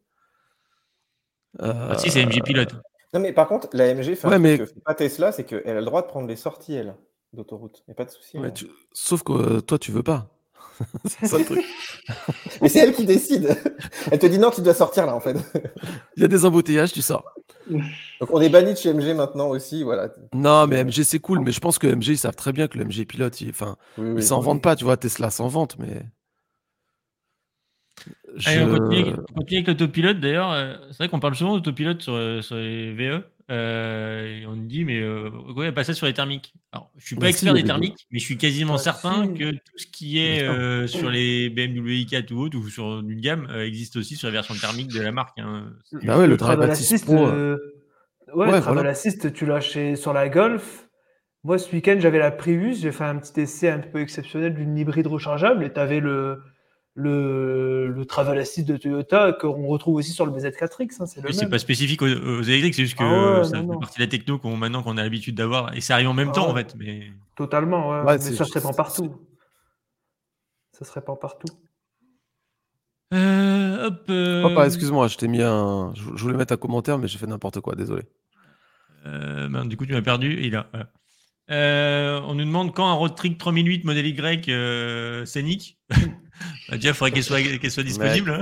Mais, mais, Ouais. les gars, on est tous. On est, le, le jour, le premier qui sort cette vidéo, il fait 500 000 vues. hein. C'est la guerre. Je vais me battre. Je vais me battre pour avoir le Scénic en premier. Ah, mais le problème, c'est que nous, on a le modèle Y déjà, tu vois. On fait un road trip avec les Ouais, trois. c'est vrai. C'est vrai. Ouais, il faut faire un road trip avec les trois, évidemment. Mais ce sera au- au- plutôt au printemps, je pense, ces vidéos, parce que les... avant, le temps qu'elles Bah, arrivent la en parc presse, la qu'on les ait trois- un peu la longtemps pour 3008, faire ça, euh, c'est- La 3008, c'est ça, euh, c'est je me demande même si ce sera au printemps. hein. Si, tu. Ouais, bon, je sais pas. On m'a on m'a Alors- dit autour du printemps, moi. Donc, euh, Alors là, c'est une question euh, qui est plus une, informa- une information et euh, si je n'étais pas au courant, est-ce qu'on a vu que chez Eni, ils ont posé des bornes dans toutes leurs stations en ville? Voilà. Est-ce que ça vous parle? Non. Ah, le problème, c'est qu'il n'y a pas beaucoup de stations Eni, quoi. Non, ça, j'en connais pas des masses. Bon, voilà. La bah, 5. euh, donc une info, voilà, à confirmer. Euh, merci que la Ford soit avec toi. Alors, tac, tac, tac. On va mettre celle-là. Alors, quelle sera la prochaine voiture qu'on teste Unique 28 Challenge JC Est-ce que tu sais on fera théorie? Bah, en fait, le truc, c'est qu'il faut attendre qu'il fasse un peu plus chaud qu'actuellement. Cela dit, aujourd'hui, il a fait hyper chaud, c'était hyper agréable. Euh, non, on sait pas du tout pour l'instant. Mais on a une liste euh, bien fournie de voitures que, en fait, en gros, toutes les voitures que Max a déjà essayé à trois mois, quoi. Ça. Euh, est-ce qu'il y a donc Edouard qui nous demande est-ce qu'on trouve pas qu'on stagne un peu sur le marché euh, depuis quelques années Euh, Les nouveaux modèles sont bien, mais pas révolutionnaires, je trouve? Un avis? Bah, moi, je pense que tout le monde est en train d'essayer de, hum, comment dire, de rentabiliser ces plateformes, en fait. C'est-à-dire que là, on voit pas de Pour l'instant, il n'y a pas de nouvelles plateformes. Il y a des évolutions des plateformes, comme chez Volkswagen où c'est des euh, nouveaux moteurs, etc. On essaie d'optimiser tout ce qu'on peut. Mais euh, moi, ce qui me chagrine, c'est que on sait plus ou moins ce qu'est une bonne voiture électrique qui va plaire à tout le monde, et que pour l'instant, personne n'est capable d'aligner les, les planètes pour faire un truc qui est vraiment juste bien, quoi.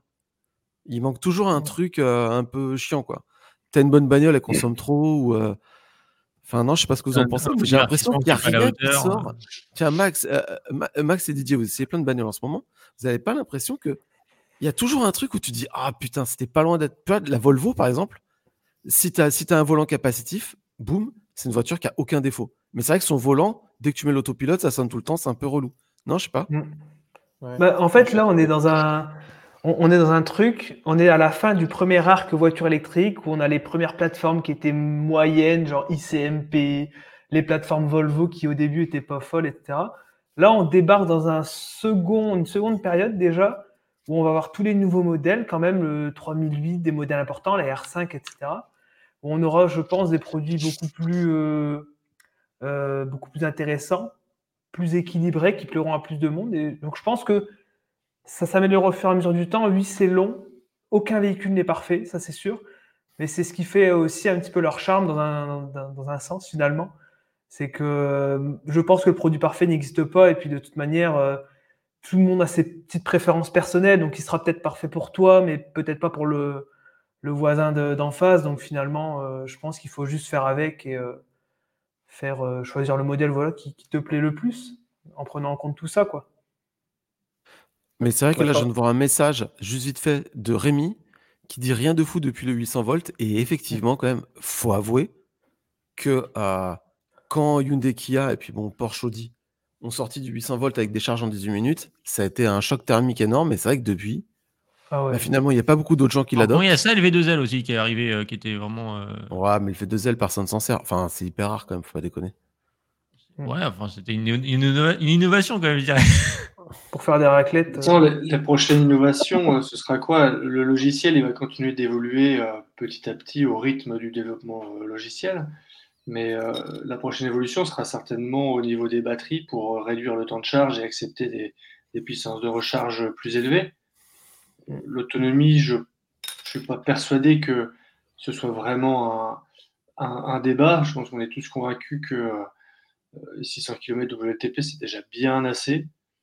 Euh, bon, hormis quelques usages peut-être très spécifiques de gens qui font beaucoup, beaucoup de longs trajets, mais euh, la vitesse de charge, quoi. Je pense que c'est ça qui va, qui va être le prochain euh, game changer sur la voiture électrique. Non, vous en pensez quoi? Ah, D'ailleurs, chez Tesla, on l'attend le 800 volts là, sur les modèles 3, modèle Y. Je trouve que ce serait quand même pas mal. Maintenant, moi, je trouve que les Tesla, c'est pas celles qui chargent le plus vite, tu vois. Mm. Et euh, moi, moi, je trouve qu'il y a quand même une évolution À part euh, le propulsion euh, berlinois, quoi. Oui, oui, mais, mais c'est encore le. Moi, j'ai des potes qui ont acheté une propulsion, ouais, et et t'as pas forcément celle-là. Donc, euh, c'est un Mm. peu le. Il y a le côté roulette russe chez un peu. Alors ça, je trouve ça aussi. abusé, ça. Ça, ce principe-là, le fait que tu incroyable. commandes une voiture, t'es pas sûr d'avoir celle qui charge vite. Enfin, je trouve, enfin, moi, c'est inconcevable. Mais- surtout que Tesla te garantit même pas une vitesse de charge. Tu vas chez Renault, il te dit euh, le 0 à 100, c'est- à 80, c'est temps. euh, chez Tesla, tu n'as pas vraiment ces chiffres-là non plus. Quoi. Mm. Et je voulais juste dire, coup- moi, c'était c'était sur le software. Je, je trouve que quand même, il y a des marques qui ont vachement évolué. Je prends l'exemple de Mercedes, là, que j'ai testé beaucoup ces derniers temps. Mais Mercedes, ils ont un système maintenant. Ok, il n'y a pas euh, le streaming, par exemple, de YouTube et tout. Mais euh, le planificateur, la carte et tout, le GPS. euh, il y a vraiment des choses qui sont super. Chez BM, là, tu, déverrouilles ton, ta voiture avec ta montre. Enfin, vraiment, c'est des choses qu'on n'avait pas du tout avant et ils sont bien au niveau. La Mégane, enfin, tous- ceux qui ont Android Automotive maintenant, franchement, par rapport à Tesla, il, il manque pas tant de choses que ça. hein. Donc, c'est quelque chose avant qui était vraiment très pénible. Et d'ailleurs, tout à l'heure, on avait ce débat avec Stellantis, qui est vraiment un software qui est, qui est vraiment en retrait. Bah, c'est un peu le même problème qu'on a chez les Coréens. Ils sont vraiment en retard, chez, Toyota aussi. Mais euh, on a quand même tout un tas de marques maintenant qui sont très très bonnes là-dessus. Et sur l'électrique, c'est important hein, d'avoir un bon suivi sur l'application, d'avoir un, bon planificateur d'itinéraire, pouvoir mettre des, pourcentages à l'arrivée qui, suivent bien la conso. Là, j'ai essayé aussi la, la, il n'y a pas longtemps. Tu, tu peux avoir le planificateur dans Apple Maps. C'est quand même un truc inédit. On n'avait pas ça avant. Et du coup, ça remplace même le planificateur de Porsche qui était un peu, un peu moisi. Donc, il y a, il y a quand même beaucoup d'évolutions autour, autour de ça. Euh, c'est pas forcément que la partie électrique qui évolue. Quoi. Tiens, vu qu'on est dans Tesla, euh, finit un peu la celle-là. Euh, Il y a Xav euh, qui nous demande euh, les, trois propriétaires, les trois propriétaires Tesla ici présents auront-ils encore une Tesla d'ici la fin de l'année? Euh, oui. Il y en a un, j'en étais quasi sûr quand même, ça m'aurait surpris quand même. Vu qu'on peut plus les vendre parce qu'elles valent plus rien. mais tu sais que c'est un problème, on en a pas parlé tout à l'heure, mais les, les Tesla se dévaluent vachement et les loueurs auto. euh, euh, Ouais, mais c'est ça à cause de ça en partie, quoi. J'ai l'impression quand même que ça se dévalue moins vite que, euh, qu'une Mégane, par exemple. À voir, hein, j'ai pas fait des Ah oui, sur l'électrique d'études, pur, ouais. Mais je pense que ça reste quand même recherché, c'est un peu valeur sûre et tout. hein. Et euh, ouais, moi j'aurais toujours une Tesla à la fin de l'année. Mais il en euh, dit pas On n'a plus. pas encore le budget pour la Taycan, c'est pour ça. En fait, il va les stocker, il va les collectionner les VE en fait. Euh, Il va ouvrir un. Alors, Conebit qui me dit Mercedes, c'est une marque de luxe. Et ben écoute, les EQA et EQB, t'en as avec le bonus maintenant. Et qu'on le même soft Ouais, que bah les alors, euh, EQS. dedans, c'est des chaises de jardin. Et, Ouais, euh, non, je suis d'accord, c'est pas terrible. Mais, mais le soft est le même par contre, tu vois, t'as t'as le planificateur et tout qui marche bien. euh. Et du coup, Didier, t'as répondu si t'aurais une Tesla à la fin de l'année? Je serais pas sûr en fait. Oui, oui, non, moi pour l'instant. Euh, bah, moi j'ai les capteurs de parking, j'ai les commodes. donc, euh, et j'ai pas fait la mise à jour qui Tesla tu vois. premium donc- en fait. Attends, il, vient- il vient de prendre Exactement. le, Non, mais moi, en il fait, ma Tesla, elle, euh, elle, oui, et en plus, tu sais que j'ai le, elle va plus vite et j'ai- une plus grosse batterie que les Tesla de maintenant. Elle fait 82 la mienne parce que je sais plus, j'ai acheté. euh, euh, pareil, à un moment où apparemment les batteries étaient plus, plus grosses. Mais, mais c'est marrant d'ailleurs ça, tu vois les Tesla. euh, maintenant, du coup, sur le bon coin, là, tu as tout un tas de trucs. euh, Les mecs ils mettent oui, alors moi j'ai les Komodo, moi j'ai ça. Et finalement, les Tesla les plus anciennes prennent de la valeur des fois. Ah, c'est normal, quand tu vends ton véhicule, tu, tu trouves tous les, tous les avantages que tu peux et tu les mets en avant. Donc, euh, c'est normal. Ah, moi, moi j'avoue que si je rachetais une, je rachetais une Tesla d'occasion, je regarderais quand même quels sont les capteurs de parking, tu vois. Je trouve ça super pratique quand même. Allez, question Euh. suivante. Voilà, attends, j'ai cliqué n'importe où, vas-y. Euh, la question de Rémi qui nous demande est-ce que le leasing social ne va pas générer des anti-VE en poussant à l'achat des- de VE avec compromis? Ah, Alors, moi, j'espère. anti-VE, moi c'est plus le fait de, pour- comme je disais tout à l'heure, le- moi c'est toujours le sujet du CCS euh, qui m'inquiète beaucoup, euh, que pourtant il y en a plein qui sont, disent ouais pour faire des petits trajets j'en ai pas besoin. C'est plus moi le côté déceptif de se dire je prends une version euh, accessible et euh, au final euh, bah, je me rends compte que je suis limité dans certains usages, mais sauf que c'est trop tard. Non, c'est pour ça qu'il faut bien étudier son besoin et bien étudier les véhicules pour savoir s'ils répondent bien à ton besoin. Ah mais celui-là, c'est là où moi, pour moi, ce n'est pas qu'une question de besoin. Pour moi, c'est une notion de besoin. Ça devrait être un acquis en fait. Oui, Bah, oui. Tu dis jamais une thermique, Je je la prends pour l'autonomie. Enfin, tu, tu, tu dis pas je vais prendre une Clio à la place d'une Enfin- Tiguan pour l'autonomie. C'est la question, elle se pose même pas sur une thermique. Alors Non, que mais, là, euh, tu, peux avoir, tu, peux, tu peux avoir une Twingo pour le prix d'une amie, euh, presque. euh, Enfin, Mm. tu vois, une amie, ça se loue, euh, je crois que c'est 30 balles par mois. Tu rajoutes 20 balles, tu as une Twingo. Ah, mais charge pour, en les- excellente, pour- hein. pour, pour, pour Euh, 10 la ou 20 Twin- balles, tu avais, la, la Fiat 500, tu vois, et tu l'as le CCS. Tu vois. La Twingo, Ouais, mais euh, une Twingo, tu charges en 22 euh, pour faire de la ville. Enfin, c'est comme, Génial. pour moi, la Twingo, c'est comme une amie, quoi. Faut pas, faut Ouais. pas aller chercher plus haut. C'est une amie plus plus. Tu la payes 20 balles de plus qu'une amie. Tu as du CCS, tu as du, t'as de l'AC en 22 parce que c'est quand même du 22 la Twingo. Franchement, euh, faut pas se prendre la tête. Hein. Enfin, moi, je, T'es plus pas en sécurité moi. dans une Twingo que dans une Ami aussi. bah, bien sûr. En fait, c'est l'ami Il qui y en a un, il faut le permis aussi, hein, quand même. Bref. Euh, bah, dans le leasing social, continuons. Il y en a un qui nous demande euh, pourquoi il n'y a pas fait 600E. Alors peut-être qu'elle y est, hein, c'est parce qu'elle n'était pas dans le tableau de tout à l'heure que Non, elle le pas, Renegade, je je crois. serais surpris qu'il n'y ait pas le 600E. Non, mais elle n'y est pas, je crois. euh, Ah Et puis la logique veut que c'est le modèle, la- c'est la ICMP la moins chère, donc c'est logique en vrai que qu'elle est Ah un non, peu à part. l'Avenger. L'Avenger Non, plus la cher. Avenger, elle est, Non, elle est, elle est plus Ouais, l'Avenger, elle est plus chère. mais elle va arriver. Moi, je pense qu'elle est juste pas commercialisée. Ah, bah, tiens, attends. encore, euh. Non, mais Ah je bah crois si, que la article. 600 c'est la moins chère. De, sur, en ICMP La- chez Stellantis, c'est la 600. Ouais, Ouais. Oui, oui. Ouais, c'est ça. Donc c'est peut-être logique qu'elle soit à part, entre guillemets, il la réserve peut-être pour euh, les personnes hors euh, leasing social, je sais pas. Il y en a qui disent qu'elle est Euh, éligible sur la. Ouais, je viens de voir un article sur l'Argus qui dit qu'elle vient d'être ajoutée au dispositif, qu'elle a été ajoutée au Je pense qu'elle est- elle était juste le trop dernier. récente. Ouais. Bon à savoir. Euh, on nous demande est-ce qu'on sait quand est-ce qu'on va pouvoir commencer les essais presse du Scénic? Eh ben, euh, oui, on sait. Nous, on y va euh, euh, début mars. on va à Malaga pour l'essayer. Alors, ça Notre sera pas un essai super. euh, en dehors de, de la France. Ouais, donc on, ce sera pas, je, ce sera pas un super essai, mais là vous allez avoir plein de vidéos parce que forcément il y a tous les journalistes du monde qui vont y aller. Mm. Et puis après, euh, tout le monde là, tous les, tous les, tous les, tous les quatre du coup, parce que Charles, ça ne l'intéresse pas ce genre d'automobile. Euh, on va tous essayer de la voir ensuite pour faire un long trajet, euh, voilà, et faire des vidéos intéressantes quoi. Ah, J'ai été le voir au Énorme. salon de Bruxelles, le Scénic. Ah, il c'est était vrai, sous mes vrai. yeux. J'ai pas pu rentrer dedans parce qu'il était fermé, mais Tu, l'as trouvé joli? Bah, je trouve que c'est ouais, pas mal comme voiture. C'est un bon gabarit, c'est un bon petit look. Moi, je suis, C'est- pas mal je suis pour le sûr que ça va peuple, plaire. C'est pas mal pour le peuple. Ah non, mais c'est pas, c'est pas, c'est pas, c'est pas ma cam, mais ça reste une voiture qui, tu la croises dans la rue, c'est sympa, c'est pas dégueu, c'est même plutôt, enfin, c'est même plutôt bien, je trouve. Du coup, tu as C'est vu des vrais commodos en vrai? Ah, il en a des Komodo, arrête. Moi, j'en ai les commodos, tu sais. Non, Eh mais j'ai ben, vu tiens, Cyberstar. Il y a une question pour toi, Charles. Euh, à quand un nouvel Aerowheel? Bah Ouais. bientôt, bientôt, parce que je dois recevoir là ce pour, euh, pour la Model 3 Highland. Je vais recevoir deux modèles euh, euh, assez sympas. Ouais, parce qu'il faut préciser pour euh, ceux qui nous écoutent au podcast que euh, Charles a toujours un aérowheel là-bas derrière- sur sa fenêtre posé derrière lui. Et là, il n'y a rien et euh, tout le monde est en. Je vois qu'il y a des de dessins. choses, non, ouais, je, bah, dès, dès que je les ai, le prochain live, normalement, euh, il devrait être Non, là. mais quand t'as pas d'aérowheel, s'il te plaît, démonte un pneu de ta voiture et mets-le là, quoi. Fais quelque chose. Ouais, j'ai j'ai un aérowheel euh, abîmé, il faudrait que je le mette. Ou ceux d'origine, j'aurais pu. Ou tu, Pour la tu déco, peins d'une couleur différente à chaque fois. je pourrais, c'est vrai. Question suivante. Que pensez-vous du nouveau tarif de Unity et de la qualité de leur borne? Alors, la qualité de leur borne, on avait déjà fait un sujet dessus en disant notre expérience. Donc, je pense pas qu'on va réitérer le sujet de. Non, mais attends, eh, vite fait à main levée, là, parmi tous les chroniqueurs, là. Euh, qui sont ceux qui, à main levée parmi tous les chroniqueurs, lesquels sont ceux qui cherchent Unity et qui euh, rencontrent quand même un peu trop souvent des problèmes à leur goût? Alors, euh, les deux, deux questions dis, des problèmes. On, on Ouais. lève la main Ouais, ouais, ouais. Non, mais si tu n'utilises pas Unity, tu votes pas. Mais euh, est-ce que tu Ah, rencontres moi, un peu trop de problèmes à ton goût? Ouais, ouais. Ah non, Euh, moi, oui, il y a quand même euh, des les problèmes. problèmes, ça va. Ça va, Donc les voilà, on problèmes. a en tous levé la main, sauf euh, Charles qui, euh, qui charge sur superchargeur, forcément. Exactement. Mais ça va. Et d'ailleurs, euh.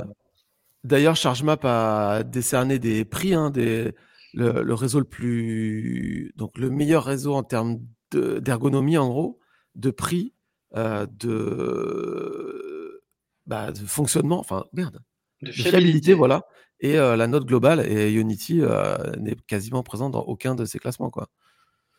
Donc euh, voilà. Ah, ils sont, enfin, on a déjà fait un sujet euh, sur le fait qu'ils sont, ils étaient les premiers. Ça a révolutionné quand même le marché euh, de la recharge en dehors de Tesla, forcément, pour les non Tesla. Euh, mais euh, aujourd'hui, euh, ils- à part les nouvelles stations et encore même celle-là, c'est pas toujours super fiable non plus pour autant. On a quand même aussi parfois des mauvaises expériences sur des nouvelles stations. Euh, ils sont, ouais, un peu parfois euh, à la traîne sur, euh, sur Non, la mais faut- faut- en tout cas. faut pas faire faut pas faire flipper les gens quand tu arrives sur une station Unity euh, c'est pas comme euh, ce qu'a vécu Max récemment là et que nous on a vécu aussi quand on a remonté la Kona on est arrivé sur une station NJ on n'a pas pu charger parce que toute la station était en carafe euh, t'arrives Ah ouais, chez ouais. Unity tu peux te charger Ah oui, ça ça m'est jamais, ça m'est jamais arrivé de pas pouvoir charger en arrivant chez Unity. ouais Toujours, ça a Voilà, pu voilà. avoir des problèmes, mais j'ai toujours Quand pu charger chez- à l'endroit et repartir. quand Il y a, il y a plusieurs Unity euh, bornes, quoi. Heureusement. voilà il y, a- il y a toujours une borne où le tactile marche pas Ouais. ou voilà mais sinon le reste fonctionne tu te charges toujours attention Mais par contre, il y avait Mais, une question euh, sur le tarif qui est quand même pas mal parce qu'il y a plein de gens quand même qui ont des voitures, bah, genre Stellantis, qui n'ont aucun contrat euh, avec aucun euh, réseau de charge et qui, en fait, si tu prends l'abonnement là qui vient de passer à 5,99 si je dis pas de bêtises par mois, et en fait tu l'amortis à la première charge, charge parce que ton ton kilowattheure, je crois qu'il est à 39 centimes, je crois que c'est ça. Ouais. Et, et franchement, 39 centimes, c'est vraiment pas cher. Enfin, c'est un des moins chers du marché euh, à part Tesla. Et bah, quand tu peux pas aller chez Tesla ou que tu as envie de rester sur les autoroutes, je trouve que Unity, euh, tu prends cet abonnement, c'est. c'est- Enfin, le, vraiment, ton, tes 100 km, ça, ça reste vraiment très très bon marché. Quoi. On, on Et c'est joue sans engagement. rouge joue, on Oui, joue et au tu peux rouge prendre que pour les tempo, vacances. ouais On joue oui au rouge tempo, c'est moins cher d'aller se charger chez Unity ou même chez Tesla que de se charger chez soi. C'est quand Enfin, même, celui qui charge en veau rouge euh, la Ouais. journée, il est un peu fou quand même. hein, euh, Ouais, parce mais- que, 79 centimes, je sais pas si ça existe sur les réseaux. là. Non, mais quelqu'un qui doit charger tous les jours et qui, du coup, trouverait que c'est un frein de passer à, à, tempo, il peut se dire qu'il peut les charger ce jour-là. C'est ces 20 jours-là dans l'année, il peut les charger. Euh, en rouge, ça va quand même. Mais par contre, moi, moi, je vanne souvent Total, mais Total, c'est une catastrophe. Moi, c'est à chaque fois que je suis chez Total, soit j'ai pas la puissance, soit ça, le truc prend pas le badge. L'autre jour, j'avais l'appli Total, j'étais devant la borne, j'ai scanné le QR code, il m'a dit, elle n'est pas reconnue. Mais tu arrives à des trucs. Euh, et Forcément, déjà reparti, Total, nous on trouve que c'est de plus en plus fiable. Et Alors avec les, bornes Alpitronic. Euh. Ouais, voilà, les stations Total Alpitronic, c'est quand même de la balle, je trouve. Ça, ça marche bien, mais c'est les seuls. Euh, tac, tac, tac, tac, tac. Voilà, hop. Et d'ailleurs, c'est quand même ouf de voir à quel point tous les, les, réseaux de charge sont chez Alpitronic. Tu as même Unity qui commence à mettre du Alpitronic. On se demande si on va pas finir avec bah, que des stations alpitroniques, tellement, tellement c'est les seules qui posent pas problème en fait. Enfin, c'est celles sur lesquelles tu as le moins de problèmes en tout cas. C'est incroyable comment ça marche bien ces bornes. Mmh. Il y a Karim qui nous demande est-ce qu'on peut penser, espérer, on peut espérer que le retour des berlines familiales grâce au VE, pour nécessiter d'efficience, ce qu'on fait en sorte de nous d'espérer autant que possible, on ne comprend pas pourquoi on a attaqué toujours les SUV les SUV. Et oui, moi je suis, j'espère en que. Je, voudrais juste dire qu'il a commencé sa question par Alex, je t'aime de ouf. C'est juste ah. pour ça qu'il passe euh, à l'écran. Bah, évidemment. Eh, il y avait efficience et berline. C'était plus une question pour toi, JC. Hein, même si j'aime les berlines aussi, mais c'est vraiment ton dada quand même. Non, mais non, non, mais. Euh, bah, vous, on l'a déjà dit 100 fois. Euh, quand tu achètes, tu prends deux voitures équivalentes, une berline et un, et un SUV sur la même plateforme la berline, généralement, elle a 10-20% d'autonomie en plus presque. C'est quand même super intéressant. Euh, tu as une voiture qui est. Et puis en plus, la SUV, bon voilà. autant en thermique, il n'y a pas vraiment d'avantage entre les deux, autant en électrique, tu as vraiment. En gros, tu peux acheter presque une berline avec une, une batterie 15% euh, moins grande, donc 15% moins chère, pour avoir la même autonomie. C'est cool. Mais, tu as plein de marques qui avaient commencé par les SUV. Bah, tu regardes BM, euh, la Li5, elle n'avait pas d'équivalent avant. L'ID7 là, que je teste en ce moment, mais tu dis, mais pourquoi ils n'ont pas sorti ça avant de sortir leur, leur gros machin? Parce qu'au moins, ils auraient eu des, bonnes critiques. Et... Bah, comme Tesla, en fait. Tesla a commencé par les berlines. Et puis après, ils sont mis un petit peu à faire des, SUV. quoi. Euh, une question de Manon, d'ailleurs, que je connais, qui a acheté une Ioniq 6. Elle demande est-ce qu'il n'y aurait pas un problème de perte de charge sur la batterie 12 volts euh, lorsque la voiture n'est pas utilisée, en partie sur une X6 Alors, c'est un problème. Alors, je ne sais pas si vous êtes au courant de ce problème qui touche euh, quand même quelques VR. Il semblerait quand même beaucoup de Kia Hyundai. Euh, ouais, c'est surtout Kia Hyundai. Hein.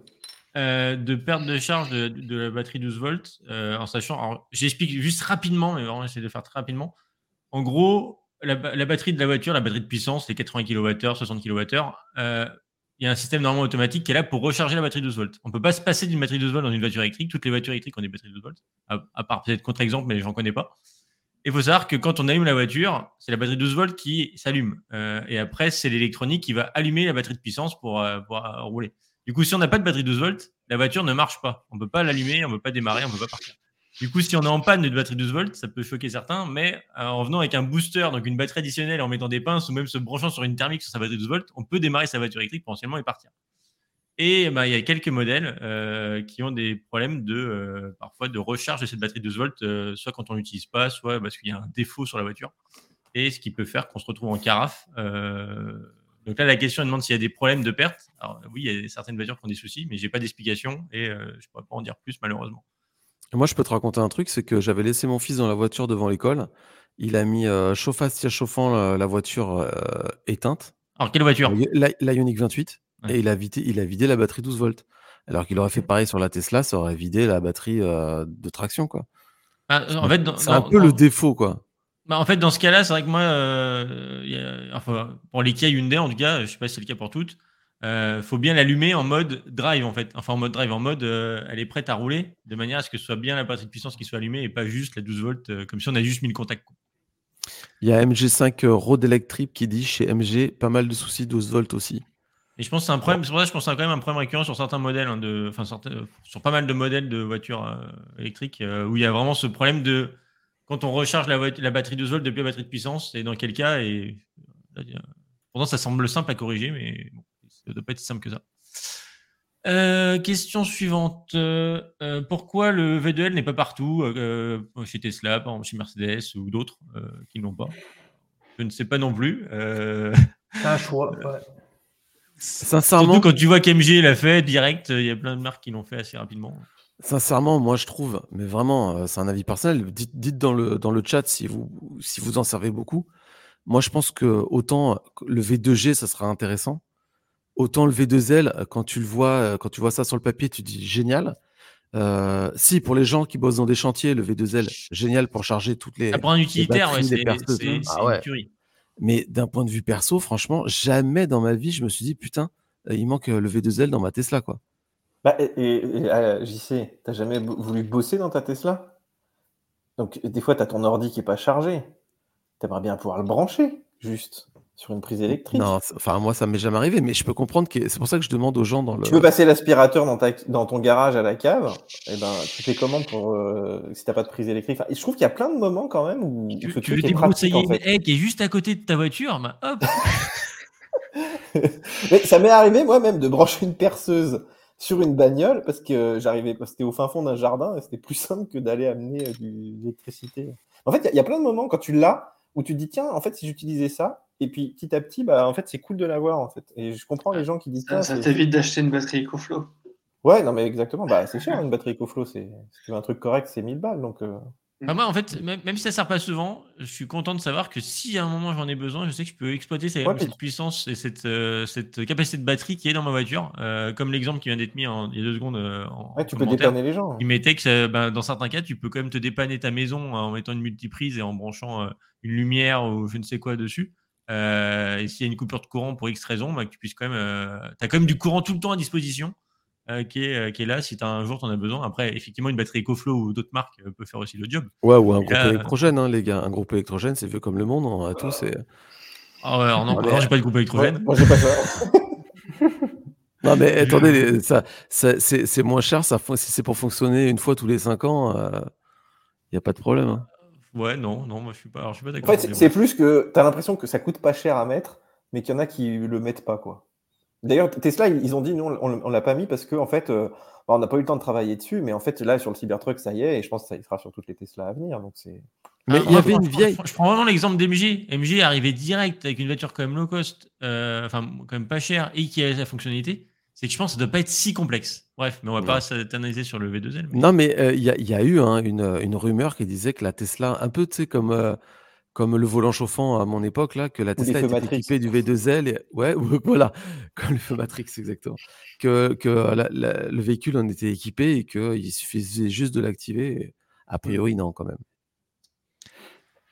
Euh, Une question pour nous, la chaîne EV, euh, qui nous demande euh, est-ce qu'on pourrait ajouter les différences d'autonomie hiver-été pour chaque modèle sur le site? Non. C'est- impossible qu'on fasse ces essais-là. Par contre, on a fait Non, une et vidéo comparative de trois modèles à l'époque qu'on avait fait avec euh, Unique 28, je sais plus ce qu'on avait comme autre modèle. On euh, justement euh, trois 3 autres Ioniq essais. 5. C'est quoi, tu m'as dit? Euh, Ioniq 5 et Model 3. Et il a Unique 28. Mais en fait, le Et- truc, c'est que des essais d'hiver, c'est pas possible parce que euh, on n'a jamais la même température. Enfin, tu vois, l'été à un 15-25, tu as les mêmes consos, ça, ça va, c'est dans le même truc. Mais l'hiver, euh, si tu passes de 7 à 0, c'est plutôt. Enfin, Ouais. c'est trop compliqué de faire des essais C'est d'hiver. c'est plus, c'est plus se se donner des ordres de grandeur. Euh, soit, à la limite, vous pouvez regarder ces vidéos, ça vous donnera des ordres de grandeur de, de, de perte d'autonomie ou d'écart d'autonomie euh, en fonction de la température, mais euh, c'est plus Moi, difficile. j'avais fait une vidéo là-dessus. J'avais fait un trajet à 22 degrés l'été et le même trajet à 2 degrés euh, à l'hiver. C'était un coup, trajet euh, autoroutier? C'était autoroutier, c'était un aller-retour euh, Lille-Aéroport Charleroi euh, par autoroute à 120 km/h euh, sans trafic, donc vraiment à 120. Enfin, Et sauf donc, la partie française où tu, tiens, voilà, tu sors de Lille, euh, tout ça, tout ça. Mais et du coup, ça donnait euh, je- nous, c'était je- 15%. 15, 15 ou 20% d'écart, Ouais. quelque chose comme ça. Ouais. En gros, faut se dire que en ville, tu vas surconsommer beaucoup avec le chauffage normal parce que tu consommes peu. Donc le chauffage prend une part plus importante. Donc l'écart il peut être de 30, 40% même. Et ensuite, plus tu vas vite et moins l'écart est important. Et quand tu fais des longs trajets, ta voiture a le temps de se mettre à chaud, en, en- en chauffe. Et euh, elle, consomme quoi? beaucoup, elle consomme beaucoup pour rouler. Donc le- la part du chauffage est moins importante et tu arrives sur du 15%.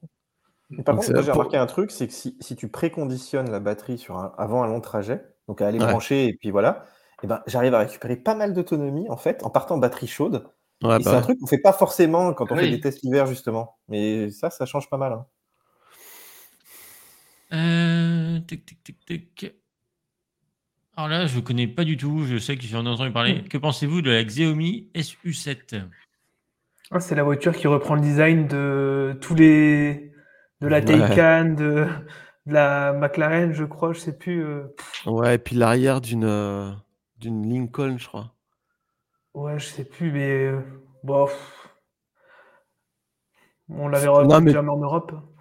Ouais. Temps qu'elle arrive, à mon avis. euh, Que- Didier, tu t'es renseigné là-dessus, toi? Non, mais En fait, ce qui est assez amusant, c'est que bah, tu as Sony aussi qui est, qui est en, qui est en train d'essayer d'en faire.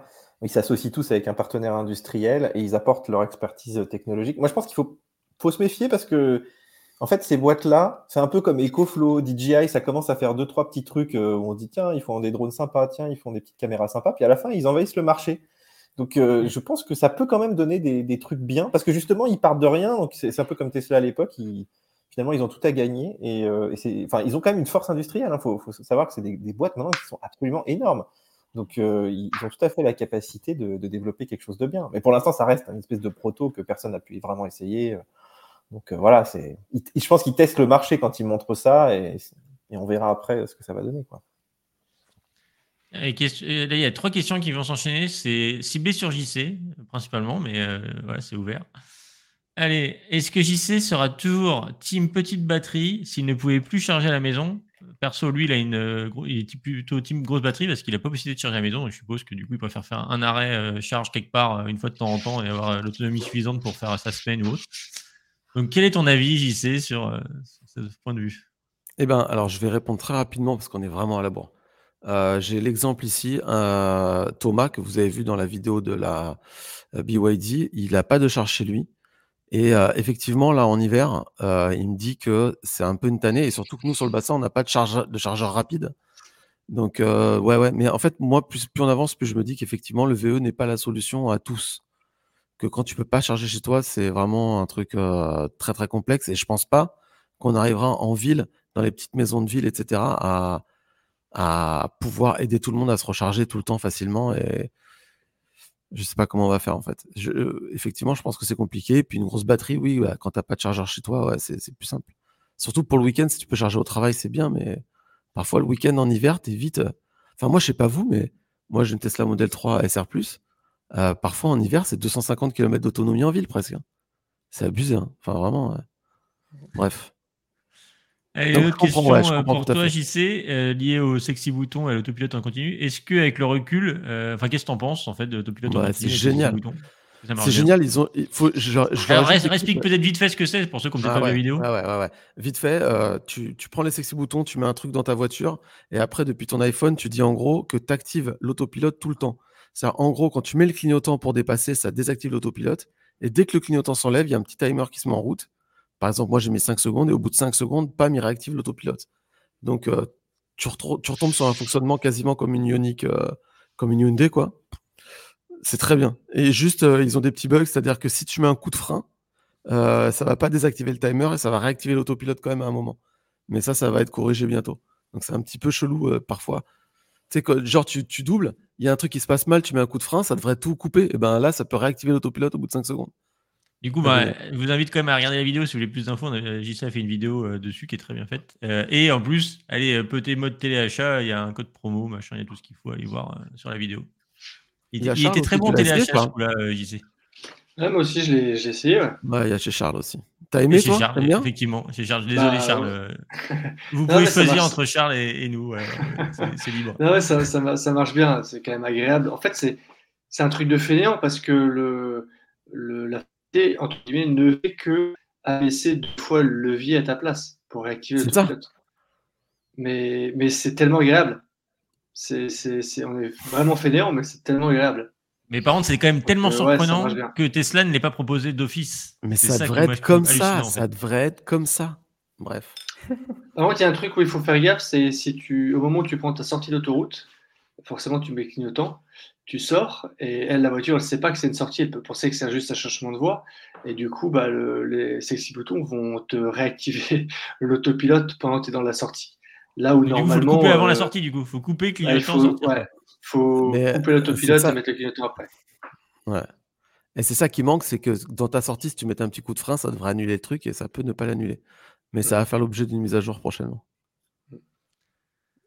Alors là, c'est une question pour JC, mais je pense que ça peut être une question pour euh, ouverte un peu à tout le monde. euh, Ouais, ouais, ici, mais là. je pense que c'est parce qu'on a discuté un jour sur Instagram. Je pense. Ouais, euh, en, en gros, est-ce qu'on serait chaud pour inviter un anti-VE sur un, un road trip euh, pour essayer de lui prouver qu'il a tort ou, ou pas? D'ailleurs, peut-être qu'il aura aussi des arguments. hein. Moi, je suis toujours ouvert à, à voir ce qu'il pourrait avoir. euh, Ah pur vu, et dur, il risque de pas changer d'avis. hein. Il dira Bah, que euh, 20 minutes de pause c'est trop long, que lui il peut faire Oui. 1000 km dans son diesel, etc. etc.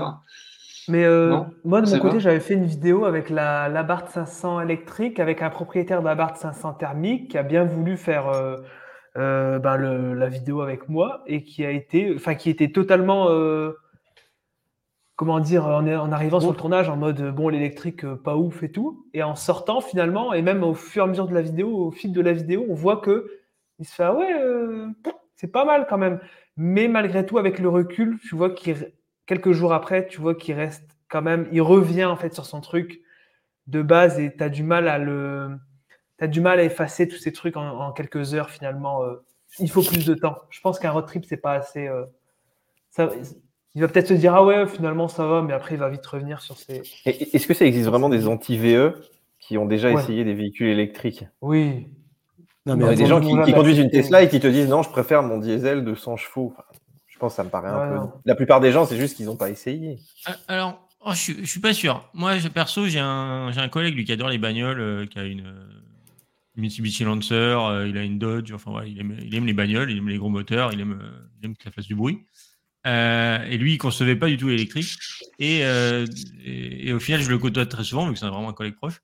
Euh, il pensait que tous ceux qui roulaient en électrique, euh, bah forcément, ils devaient pas tant aimer les bagnoles comme lui il peut les aimer en fait. Et en fait, il s'est rendu compte que, ben, enfin, moi, mon exemple à moi, en tout cas, qu'à la base, j'aimais les bagnoles, je suis passé à ça aussi. Donc, on- en fait, qu'on, il s'est rendu compte qu'en fait, ça existait d'aimer les voitures électriques, mais d'avoir aimé les voitures aussi. Et on est sûrement beaucoup, et même énormément dans ce cas-là. Euh, je pense que même tous ceux qui sont là sont dans ce cas-là. Et euh, bah, ça a en tout cas changé son point de vue sur la voiture électrique et il l'envisage quand même. Euh, donc, je sais pas s'il était anti-VE, mais euh, il envisageait pas de passer au VE en, en se disant que euh, c'est détruire un peu l'amour de la voiture. D'ailleurs, tu as une vidéo de Villebrequin en ce moment qui fait un peu le buzz où tu as, Sylvain qui est en, qui est en Taycan, je crois, et il s'éclate bien. quoi.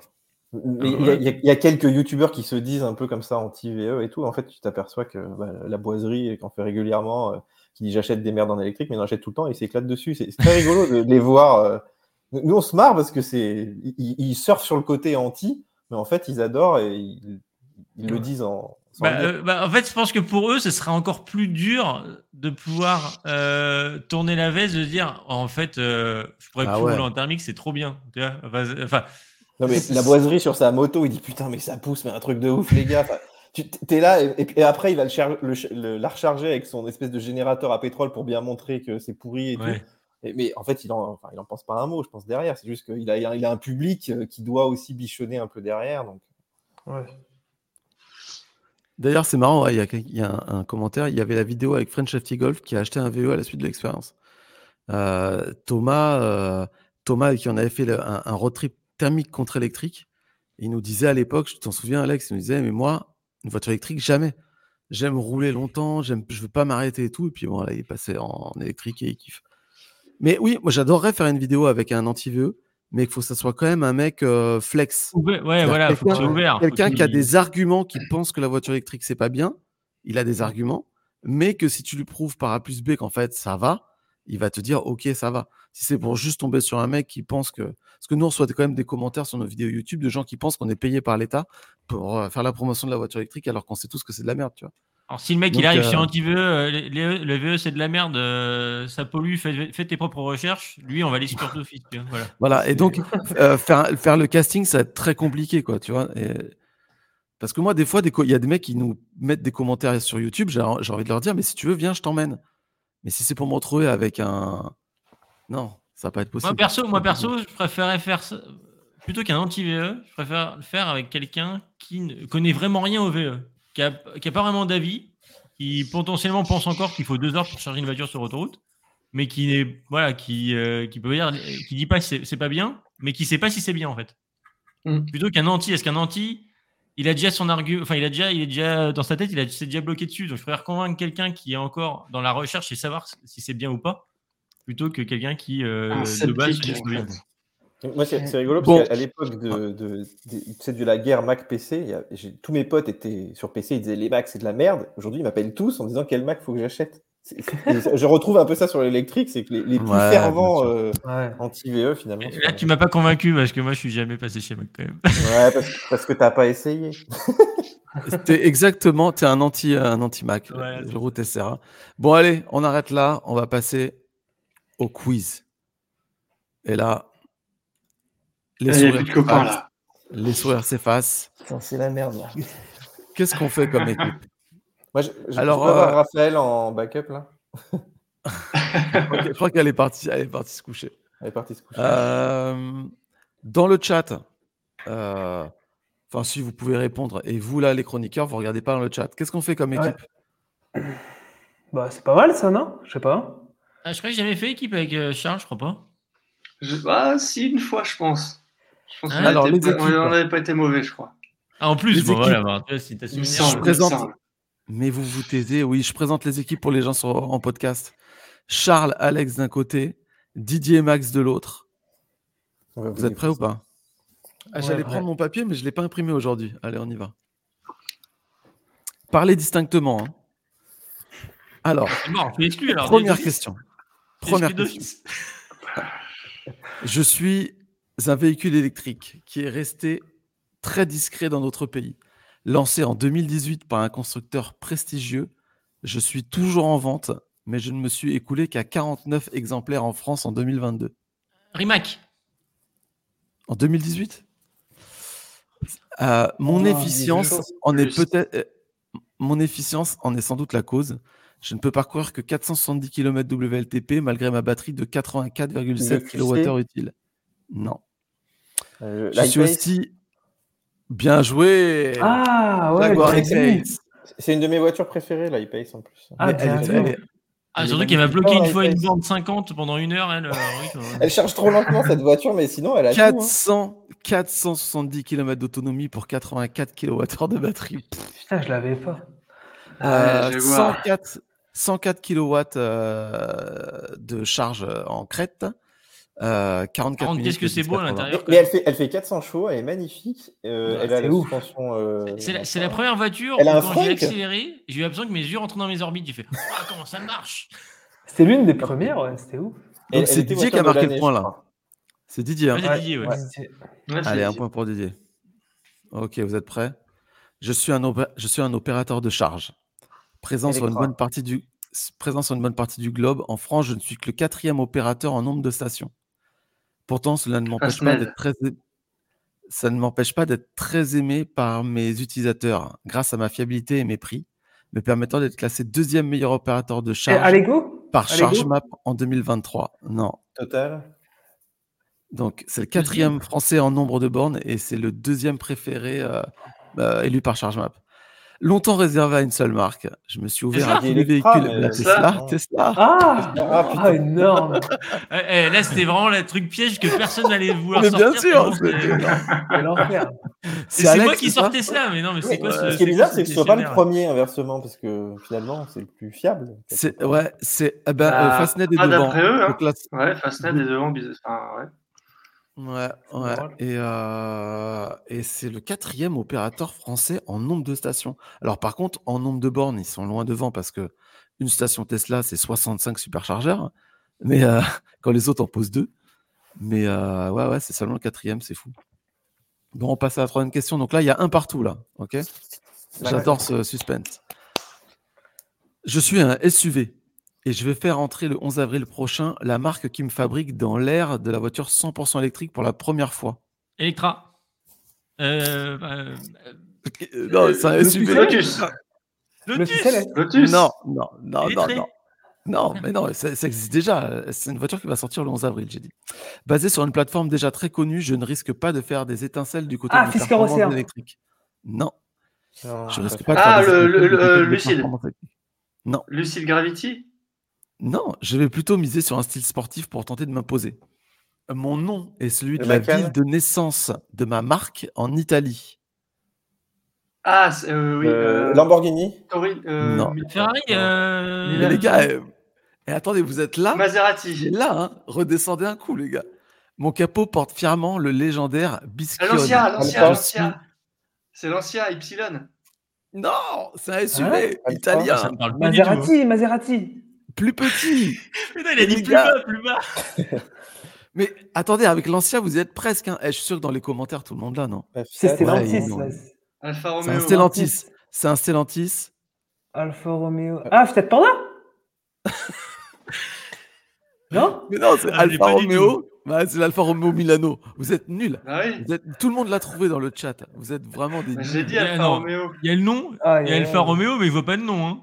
Ah Ah, ouais, Milano aussi, Alfa tout. Milano. Ouais, ils l'ont dit. ouais. Ah là pas là du là tout. Oh. Bon, bah ouais, c'est encore un énième euh, dérivé de. de Ouais, y a pas- la on est d'accord que 2008. personne n'a gagné là. Oh, Non, la CMP. Écouter Ah, la le chat a si j'ai- gagné. Si j'ai pas dit Milano tout à l'heure. si vous mais je avez l'ai- pas trouvé pensé dans celle-là, ma tête. Celle d'après, vous- ça, ça va être compliqué pour vous. C'est la quatrième question. Je, suis- je suis un concept de véhicule électrique ultra léger. Conçu en France, je compte bien devenir la nouvelle deux chevaux. Ma La particularité, bagnole. c'est pas loin. Ma particularité, c'est de pouvoir être fabriqué dans des mini-usines de type conteneur avec des éléments imprimés sur place. Ah oui. Ils Donc, ont en fait, fait- une interview avec Automobile Propre, je crois. C'est, euh, t'achètes Ouais, deux je l'ai vu. conteneurs et tu crées ton usine. J'ai le nom d'un animal des steppes et deux chaussures. J'ai le nom d'un animal des steppes, mais aussi le nom de chaussures Adidas. Personne là Est-ce que est-ce qu'il y a des gens qui l'ont dans le chat? Puma? Non, bah non. Ouais, il y en a un qui a trouvé. Il y a Gazelle, mais euh, c'est ça? Ouais, c'est ça. Vous avez pas entendu parler Ah de la ouais. gazelle, merde. Ah, J'ai fait Alors, c'est pas moi, hein, là je fais que lire le chat. Ah ouais, c'était C'est tellement Alex dur. Do. Alors la gazelle, c'est une voiture, c'est un mec, un ancien de chez Renault. Euh, il, il- il dit que en fait, toi, tu peux acheter euh, de quoi faire ton usine et en fabriquer en gros quoi. Bon, elle n'est pas encore homologuée, elle est vraiment moche. Est-ce que je peux vous afficher une photo de la gazelle? J'aime beaucoup la réponse que quelqu'un a donnée. Euh, C'est pas le slip français, la voiture? Encore un truc qui va biguer. Oui, en plus, c'est c'est vers chez nous ce truc-là, JC, non? Ouais, c'est dans le.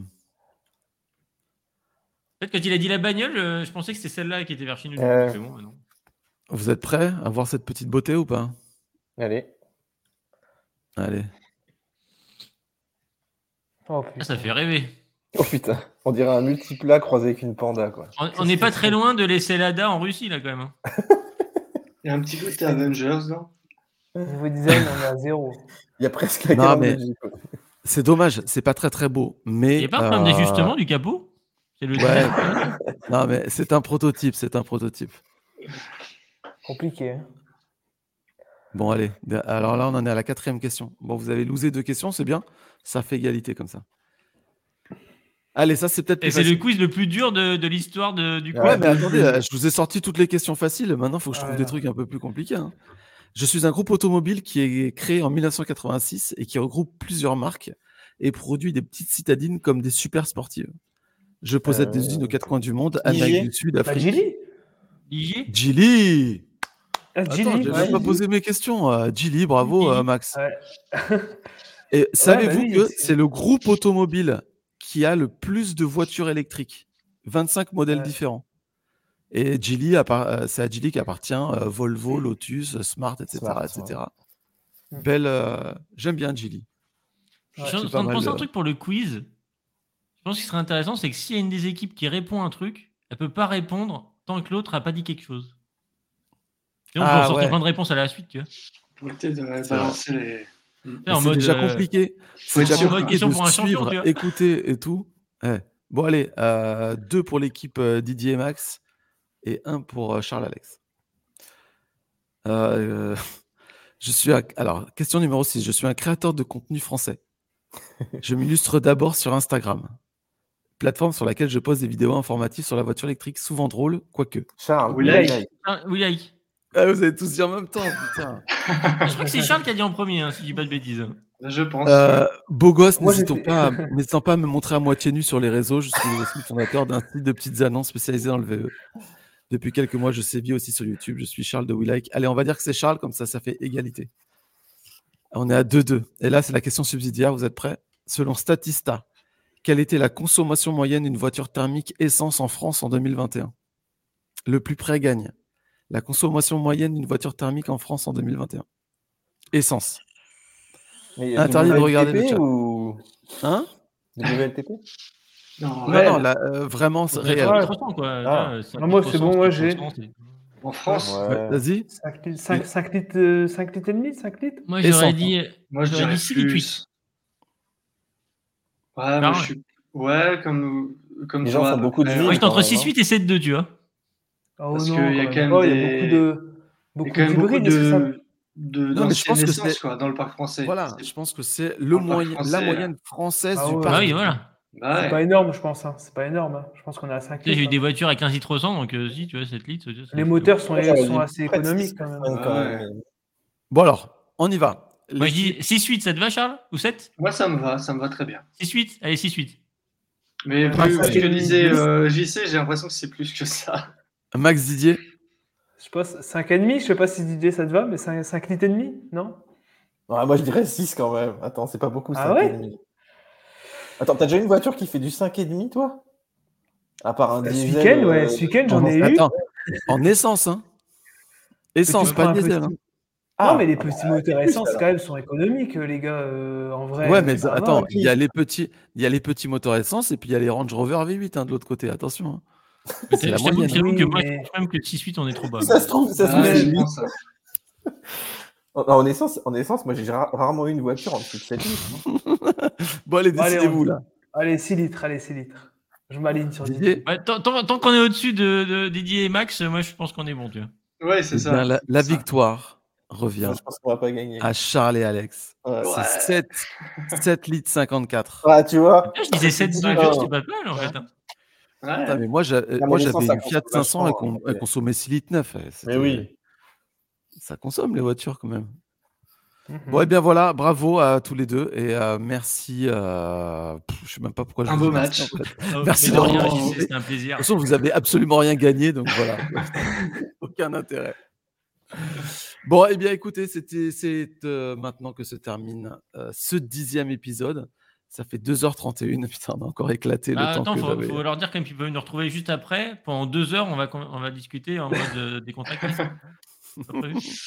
On l'a Mais quand est-ce qu'on le fait?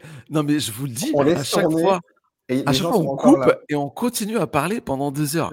Il faudrait qu'on diffuse ça quelque part. encore, mais- euh, Ah, ça serait fait pareil. Il y a quand même 750 On va le diffuser sur encore, hein. Instagram, hein, tu vois, il faudrait faire un live Insta derrière. Bon, allez, merci en tout cas à tous de nous avoir suivis. Euh, merci à tous les, tous les quatre. Et si vous avez un dernier petit mot, c'est maintenant. C'est J'aime toujours cool d'être là, donc euh, à la prochaine Bonne pour année. un autre. Bonne année, Alex. Oh, je ne réponds même pas, tu vois, je te dis même pas merci, tu vois. je- Je vous souhaite euh, plein de pouces, plein de nouveaux abonnés, plein de vues, euh, de bons essais auto. Et puis voilà, c'est ça qui fera une, une bonne année pour chacun d'entre nous. Tu vois, ça c'est gentil. Ça c'est un message Ouais, gentil. ça, Tu vois, Alex, c'est ça, c'est ça. non, oui, C'est qui vous manque. C'est pourquoi euh, en fin d'année tu te dis pas que tu vas faire une bonne fin d'année? C'est juste au début d'année que tu dis que l'année à venir va être bien, tu vois. Bah, non, Mais je moi, pourrais te Charles- le Bon, redire en milieu d'année. Si à partir de maintenant, tous les mois, je vous dirai bon mois, les gars. Bon mois. Voilà. Eh Bon bien, mois. je te souhaite un bon Bah mois, ouais. Alex, et Ch- Charles plein d'aéro wheels pour toi. Merci. Bon, allez, ciao tout le monde. Ciao. Salut. Ciao.